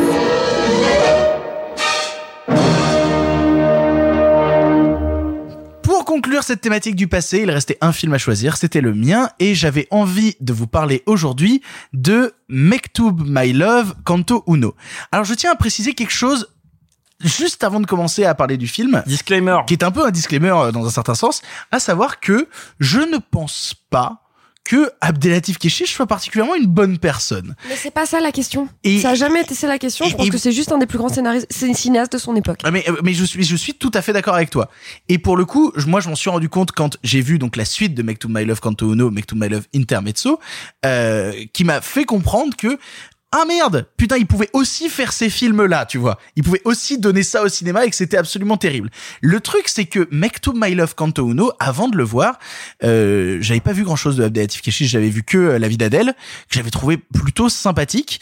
Euh, mais pour le coup, euh, oui, bah, les gens lèvent les yeux au ciel, mais personnellement... Euh, C'est une odyssée onirique. Enfin bref. non, continue. non, non, non, mais c'est ça, voilà. Pour le coup, moi, j'avais trouvé ça pas déconnant à l'époque. Et euh, quand c'est lancé... Merci Simon. Un jour, je vous raconterai ma séance de David Adel à côté de quelqu'un qui se branle. Oh putain de merde. C'est- séan- séance du soir. Non, non, c'est une longue histoire. Séance du soir en smoking. euh. Terrible. Attends, il- à Cannes, il a fait ça? Oui, personne à côté de moi. À Cannes, dans la salle à Cannes à côté de toi, un mec Et se c'est un de branlait. ses potes. On en parlera une prochaine Simon. fois. C'était juste pour vous... Ah non, Ah non, le excusez-moi. C'était juste pour vous teaser, mais pour aller avec le, le, le bruitage de, de Simon. Quel enfer. Mais du coup, euh, avant de lancer Make to My Love Canto Uno, j'étais pas rassuré. Déjà parce que le film fait quasi trois heures et que je me disais, est-ce que j'ai envie de voir ce film euh, qui risque d'être un peu long pour moi et j'aime pas les films trop longs, mais je vais voir Intermezzo à Cannes. Allez, je vais quand même rattraper Canto Uno. Et je lance Canto Uno. Et pendant le premier quart d'heure, je suis en mode, gna, pas content, pas content, je sais pas, j'ai pas envie de voir ça. Et au bout d'un quart d'heure, il s'est passé un truc. Alors ça arrive au bout de 4 minutes, mais oui, ça t'a fait ça.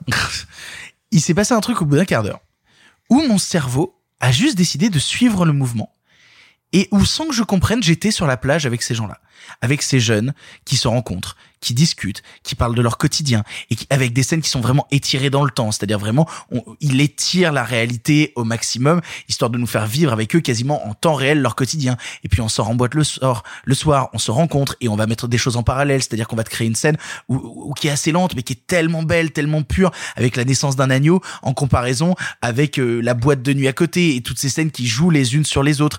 Et, et il s'est passé quelque chose où, où j'ai déconnecté complètement et où j'ai trouvé que, pour être très honnête avec vous, Make to My Love Canto Uno était, et je touchais du doigt ce truc-là à ce moment-là, ce qu'on peut se permettre d'appeler un chef-d'œuvre. C'est-à-dire que j'ai eu ce truc vraiment où je me suis dit, ok, on a tendance à utiliser le mot chef-d'œuvre comme quelque chose de galvaudé et, et vraiment tout le temps, tout le temps, tout le temps. Et je trouve ça désagréable parce que ça lui fait perdre. Faut parler des films de Nolan notamment. Oh, tu es désagréable. Non mais surtout, attends, Victor est en train de parler de ce que euh, nous autres appelons une érection. hein. mais, mais, mais, mais pour le coup, voilà, on, on a tendance vraiment trop à utiliser ce terme, ce qui lui fait perdre de la valeur. Et donc, du coup, j'essaye, moi, personnellement, de l'utiliser de moins en moins en moins en moins. Mais quand je parle de Make to My Love Canto Uno, je ne peux pas m'empêcher de dire que c'est un chef-d'œuvre. Parce que c'est un film qui, même à moi, la personne qui se disait je suis réfractaire à ça, je suis réfractaire à ce style de cinéma, je suis réfractaire à ce genre de longueur de film, je suis réfractaire à cet ensemble même, même moi, ça a réussi à me choper, à me séduire et à me toucher. Et dans quelque chose de pur, dans quelque chose de naturel, dans quelque chose de doux, où j'ai aimé ces personnages. C'est-à-dire que je, les ai aimés de tout mon cœur et j'ai eu envie de les suivre tous autant qu'ils sont parce qu'ils me semblaient vrais. Et c'est quelque chose qu'on n'a pas assez dans le cinéma où, tout semble faux tout le temps. J'avais une impression de réel sur ces personnages-là et de quelque chose où je me dis mais je pourrais aller sur la plage et les croiser et discuter avec eux. Pour moi, ils existent pour de vrai et je les aime comme ils sont. Et c'est ce qui a été pour moi justement la descente aux enfers en voyant Intermezzo parce que ces personnages que j'avais tant aimés et, que j'avais envie de suivre dans les dans leurs aventures et dans leur quotidien et, essayer de comprendre justement pourquoi certains réagissent comme ça, pourquoi certains réagissent comme ça, quand parfois ils réagissent de manière qui est ultra déplacée et que je tolérerais pas ou, ou, de manière justement que je trouve pure et vraiment doux. Genre j'avais envie de les suivre à mort. Et c'est pour ça que justement que je, cite souvent Intermezzo parce qu'Intermezzo a été justement une des plus grosses douches froides de ma vie. Moi qui avais tant aimé ces gens-là, qui avait tant aimé ce film, voir soudainement un truc qui me le ruinait et qui pissait dessus, ça m'a fait, ça m'a, c'était comme regarder vraiment un truc où euh, soudainement on massacrait mes potes sur grand écran pendant trois heures. Et ça me fait chier parce que je pense très sincèrement que Make to My Love Canto Uno est un très très très très grand film de cinéma sur ce qu'est l'été, la rencontre entre ces corps, qui ne se connaissent pas nécessairement, la rencontre entre ces gens, qui ne sont peut-être jamais parlé ou qui se connaissent, mais donc du coup tu apprends à les connaître aussi par leurs petites histoires, par leurs petits dialogues, par leur culture, parce qu'ils les opposent, mais ce qui au final les rassemble. Et je trouve ça absolument sublime. Oui, mais alors tu vois, Victor, j'en reviens à un truc que, que je t'ai dit plus tôt, mais que je trouve intéressant, c'est le naturalisme n'existe pas. C'est-à-dire, tu crois que tu vas avoir du que naturalisme. ça, ça va être ça le twist de l'émission En fait, j'aime le naturalisme. Non, c'est pas ça. twist, C'est littéralement que le naturalisme n'existe pas. Il y a des styles qui peuvent nous déplaire, nous heurter, euh, entrer en contradiction avec notre rapport au cinéma. Mais ce qu'on appelle le naturalisme, ce truc dont on pourrait dire quand on est un peu plus jeune, un peu vite fait, genre, eh ben si ça ressemble à du réel, euh, ça m'ennuie.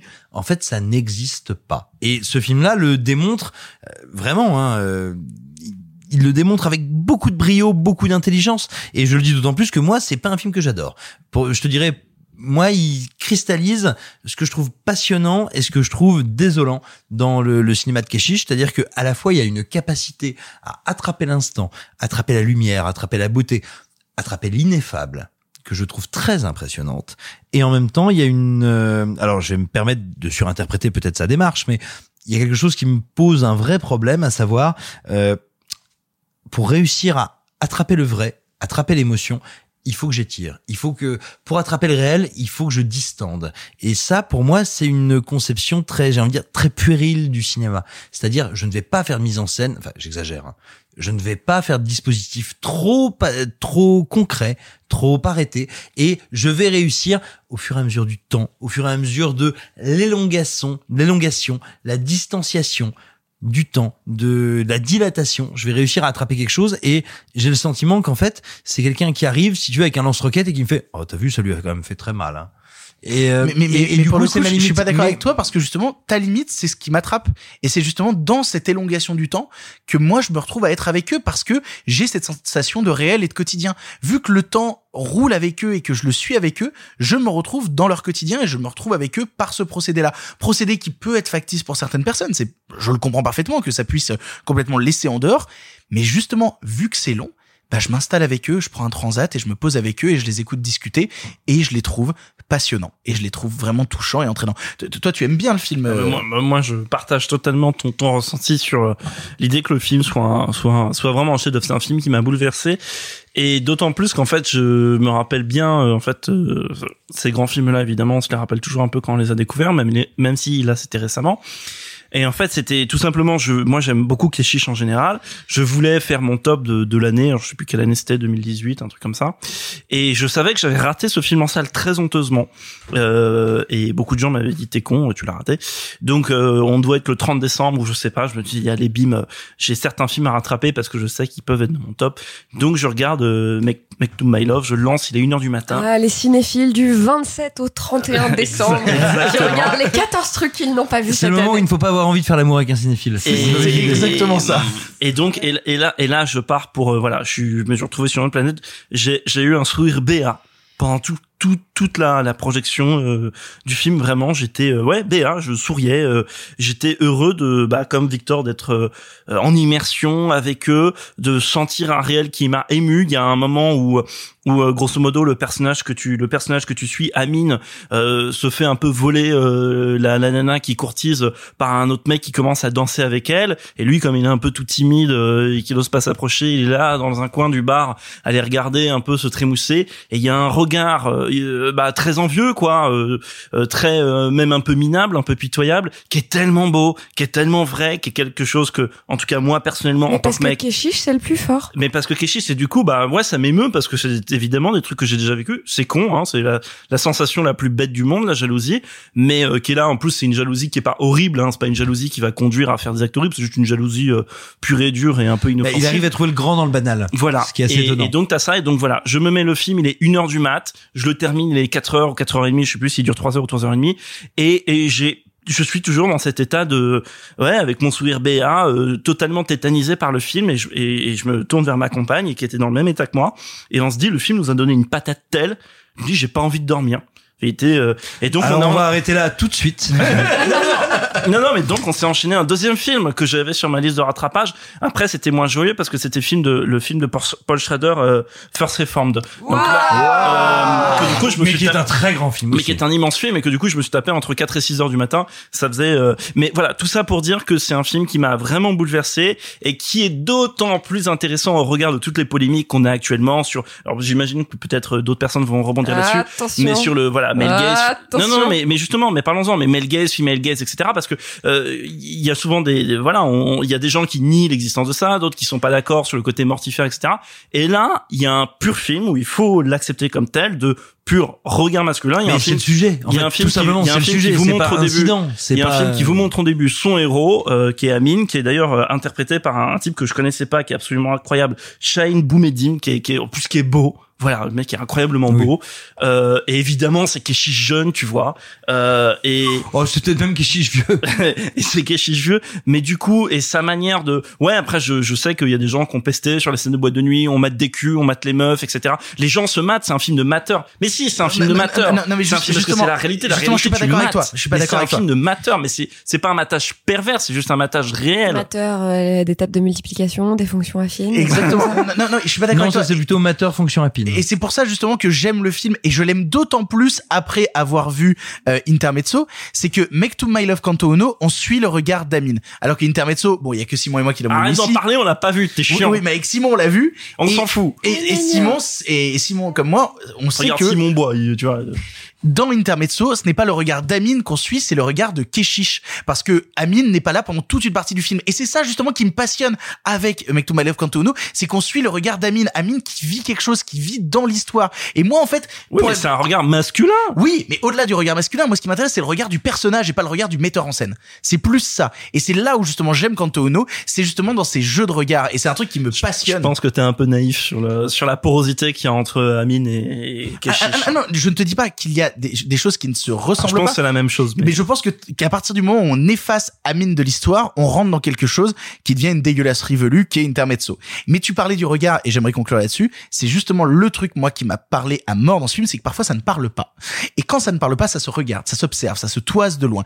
Et tous ces regards sont tellement réels, sont tellement purs, il y a une vérité dans les yeux des personnages constamment qui moi mais me bouleverse mais me bouleverse dans Kanto Uno voilà je, je sais que peut-être Make to My Love Kanto Uno n'est pas un film euh, où on s'attendrait que ce soit moi qui le conseille. C'est pas forcément le film où on s'attendrait que ce soit moi qui le conseille mais je vous encourage très honnêtement à jeter un coup d'œil à ce film. Vraiment regardez Make to My Love Kanto Uno c'est ce qu'on appelle un chef-d'œuvre de cinéma qui justement utilise à la fois tant les concepts du cinéma que les concepts du réel pour transcender l'expérience du spectateur et ce que vivent les personnages. C'est absolument passionnant, c'est bouleversant. Et arrêtez de poster release de Keshish Cut sur Twitter parce que Intermezzo c'est de la merde, il vaudrait mieux que vous ne le voyez jamais. je ne répondrai pas. C'est de la censure en fait, c'est de la censure. génial, c'est un chef-d'œuvre. Regardez pas après. Pourquoi est-ce qu'il faut- pourquoi est-ce qu'il faudrait pas que les gens le voient justement? Excuse-moi, c'est de la censure en Même si fait. c'est de la merde d'ailleurs. Non mais oui, il faut que les gens le voient. Je, je, c'est juste que c'est sûrement un des films qui m'a le plus énervé de tous les temps face à un des films que j'ai le plus aimé de tous les temps. Donc vraiment, je me retrouve vraiment déboussolé de, de subir. après la Bah ouais, mais Je comme me- je me euh, retrouve déboussolé et- à la et- sortie de et cette ça se- expérience-là, tu et vois. ça se trouve, il y a- et ça se trouve dans 20 ans, tu comprendras peut-être t'as tort. Est-ce qu'on n'est pas dans la même situation des gens qui adoraient euh, Paul Verhoeven et puis qui un jour ont vu Showgirls et qui se sont dit oh c'est une dégueulasserie. Ah non, moi je euh, pense pas ça. Moi je pense pas ça. Je je pense que non, je pense qu'il y a un truc qui est beaucoup plus terre à terre, bêta que ça. C'est que ce film n'aurait jamais dû être présenté à Cannes parce qu'il n'est pas terminé, pas fini d'étalonner, C'est vrai. pas fini de monter, Ça pas arrive- fini de mixer. Ça arrive tout le temps. Non, non, non, non, non, dans une proportion qu'on voit pas d'habitude. Ce qu'on a vu, c'est indigent à regarder, véritablement. Et surtout, tu le vois. Attends, faut quand même voir de quel enchaînement on parle. On parle du Bellocchio, on parle du Siama, on parle du Malik, on parle du Tarantino. Et là, tout d'un Tu coup, il y a quelqu'un dont on vide, dit, Simon, on l'a pas vu. Mais nous on Non, l'a mais vu, attends, c'est non, mais attends. terrible. On ne peut pas comparer, Non, donc mais je ne t'écoute pas, ça ne m'intéresse pas, Non, je mais- l'ai non, pas mais- vu. mais- je mais- l'ai mais pas attention, vu. attention. J'entends pas. Non, attends, ce que je veux dire. J'entends pas. Mais attends, moi je ne pense pas, je ne pense pas avoir vu le film. Il n'est à aucun moment une œuvre terminée. C'est même pas, euh, c'est un ours, c'est un ours pas fini avec que des trucs pas terminés et même tu sens que son discours n'est pas arrêté et donc tout d'un coup on te dit tiens considère de la même manière toutes ces œuvres incroyablement abouties et celle-là qui est pas terminée qui est pas qui est, qui ne sait même pas ce qu'elle raconte et c'est très violent en fait et en plus on te la met à minuit. Donc tu termines à 4 heures du matin enfin moi j'ai l'impression de sortir d'une vidéo de L214 quoi Mais j'écoute pas Simon, vraiment. je- Ouais, bon, Est-ce qu'on peut se mettre d'accord sur le fait qu'il faut regarder Make to My Love Kanto Uno Ah bah oui, et puis voyez les autres Keshish, euh, c'est, euh, on, on parle beaucoup là de, La mulet. de, mais voilà, par, regardez. Ou même la Vénus. Noire, qui est un film, qui est un film très imparfait, etc. Et mais La il vie n'empêche qu'il, m'a- fallait le faire, la Vénus. Noire. La Vénus. Noire, voilà, moi j'allais dire la Vénus Noire aujourd'hui où justement on parle de représentation, de qu'est-ce que c'est que l'identité, qu'est-ce que c'est qu'être noir ou ne pas être noir, et qu'est-ce que c'est que l'être en France. La Vénus Noire, c'était un geste d'une force et d'une puissance assez incroyable. Et bref, regardez Make to My Love Kanto Uno. Release the Keshish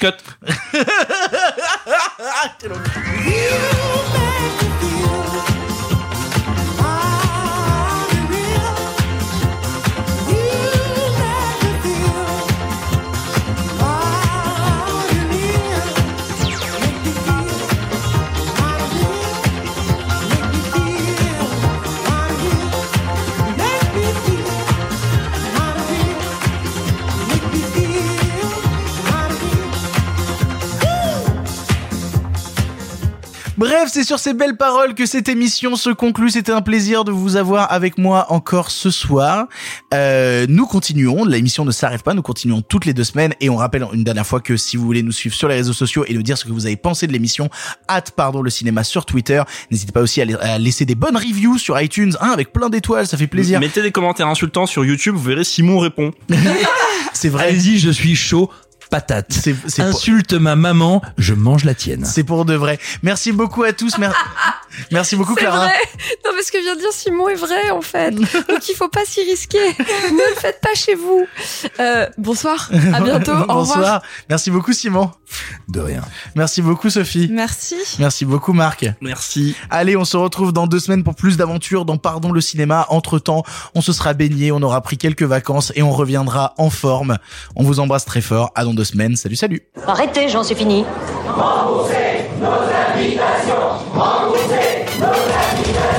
Qu'allons-nous faire par Osiris Mais il se débrouille Une relève toutes les deux semaines, il me faut pas deux quand même Le cinéma fait de toi un bon gamin et que c'est quoi? Maintenant c'est fini, va falloir rentrer. je vais aller me faire une toile. Ok, amusez-vous bien tous les deux. Bon, ça j'y compte. Bonne soirée. Merci. Have a great evening.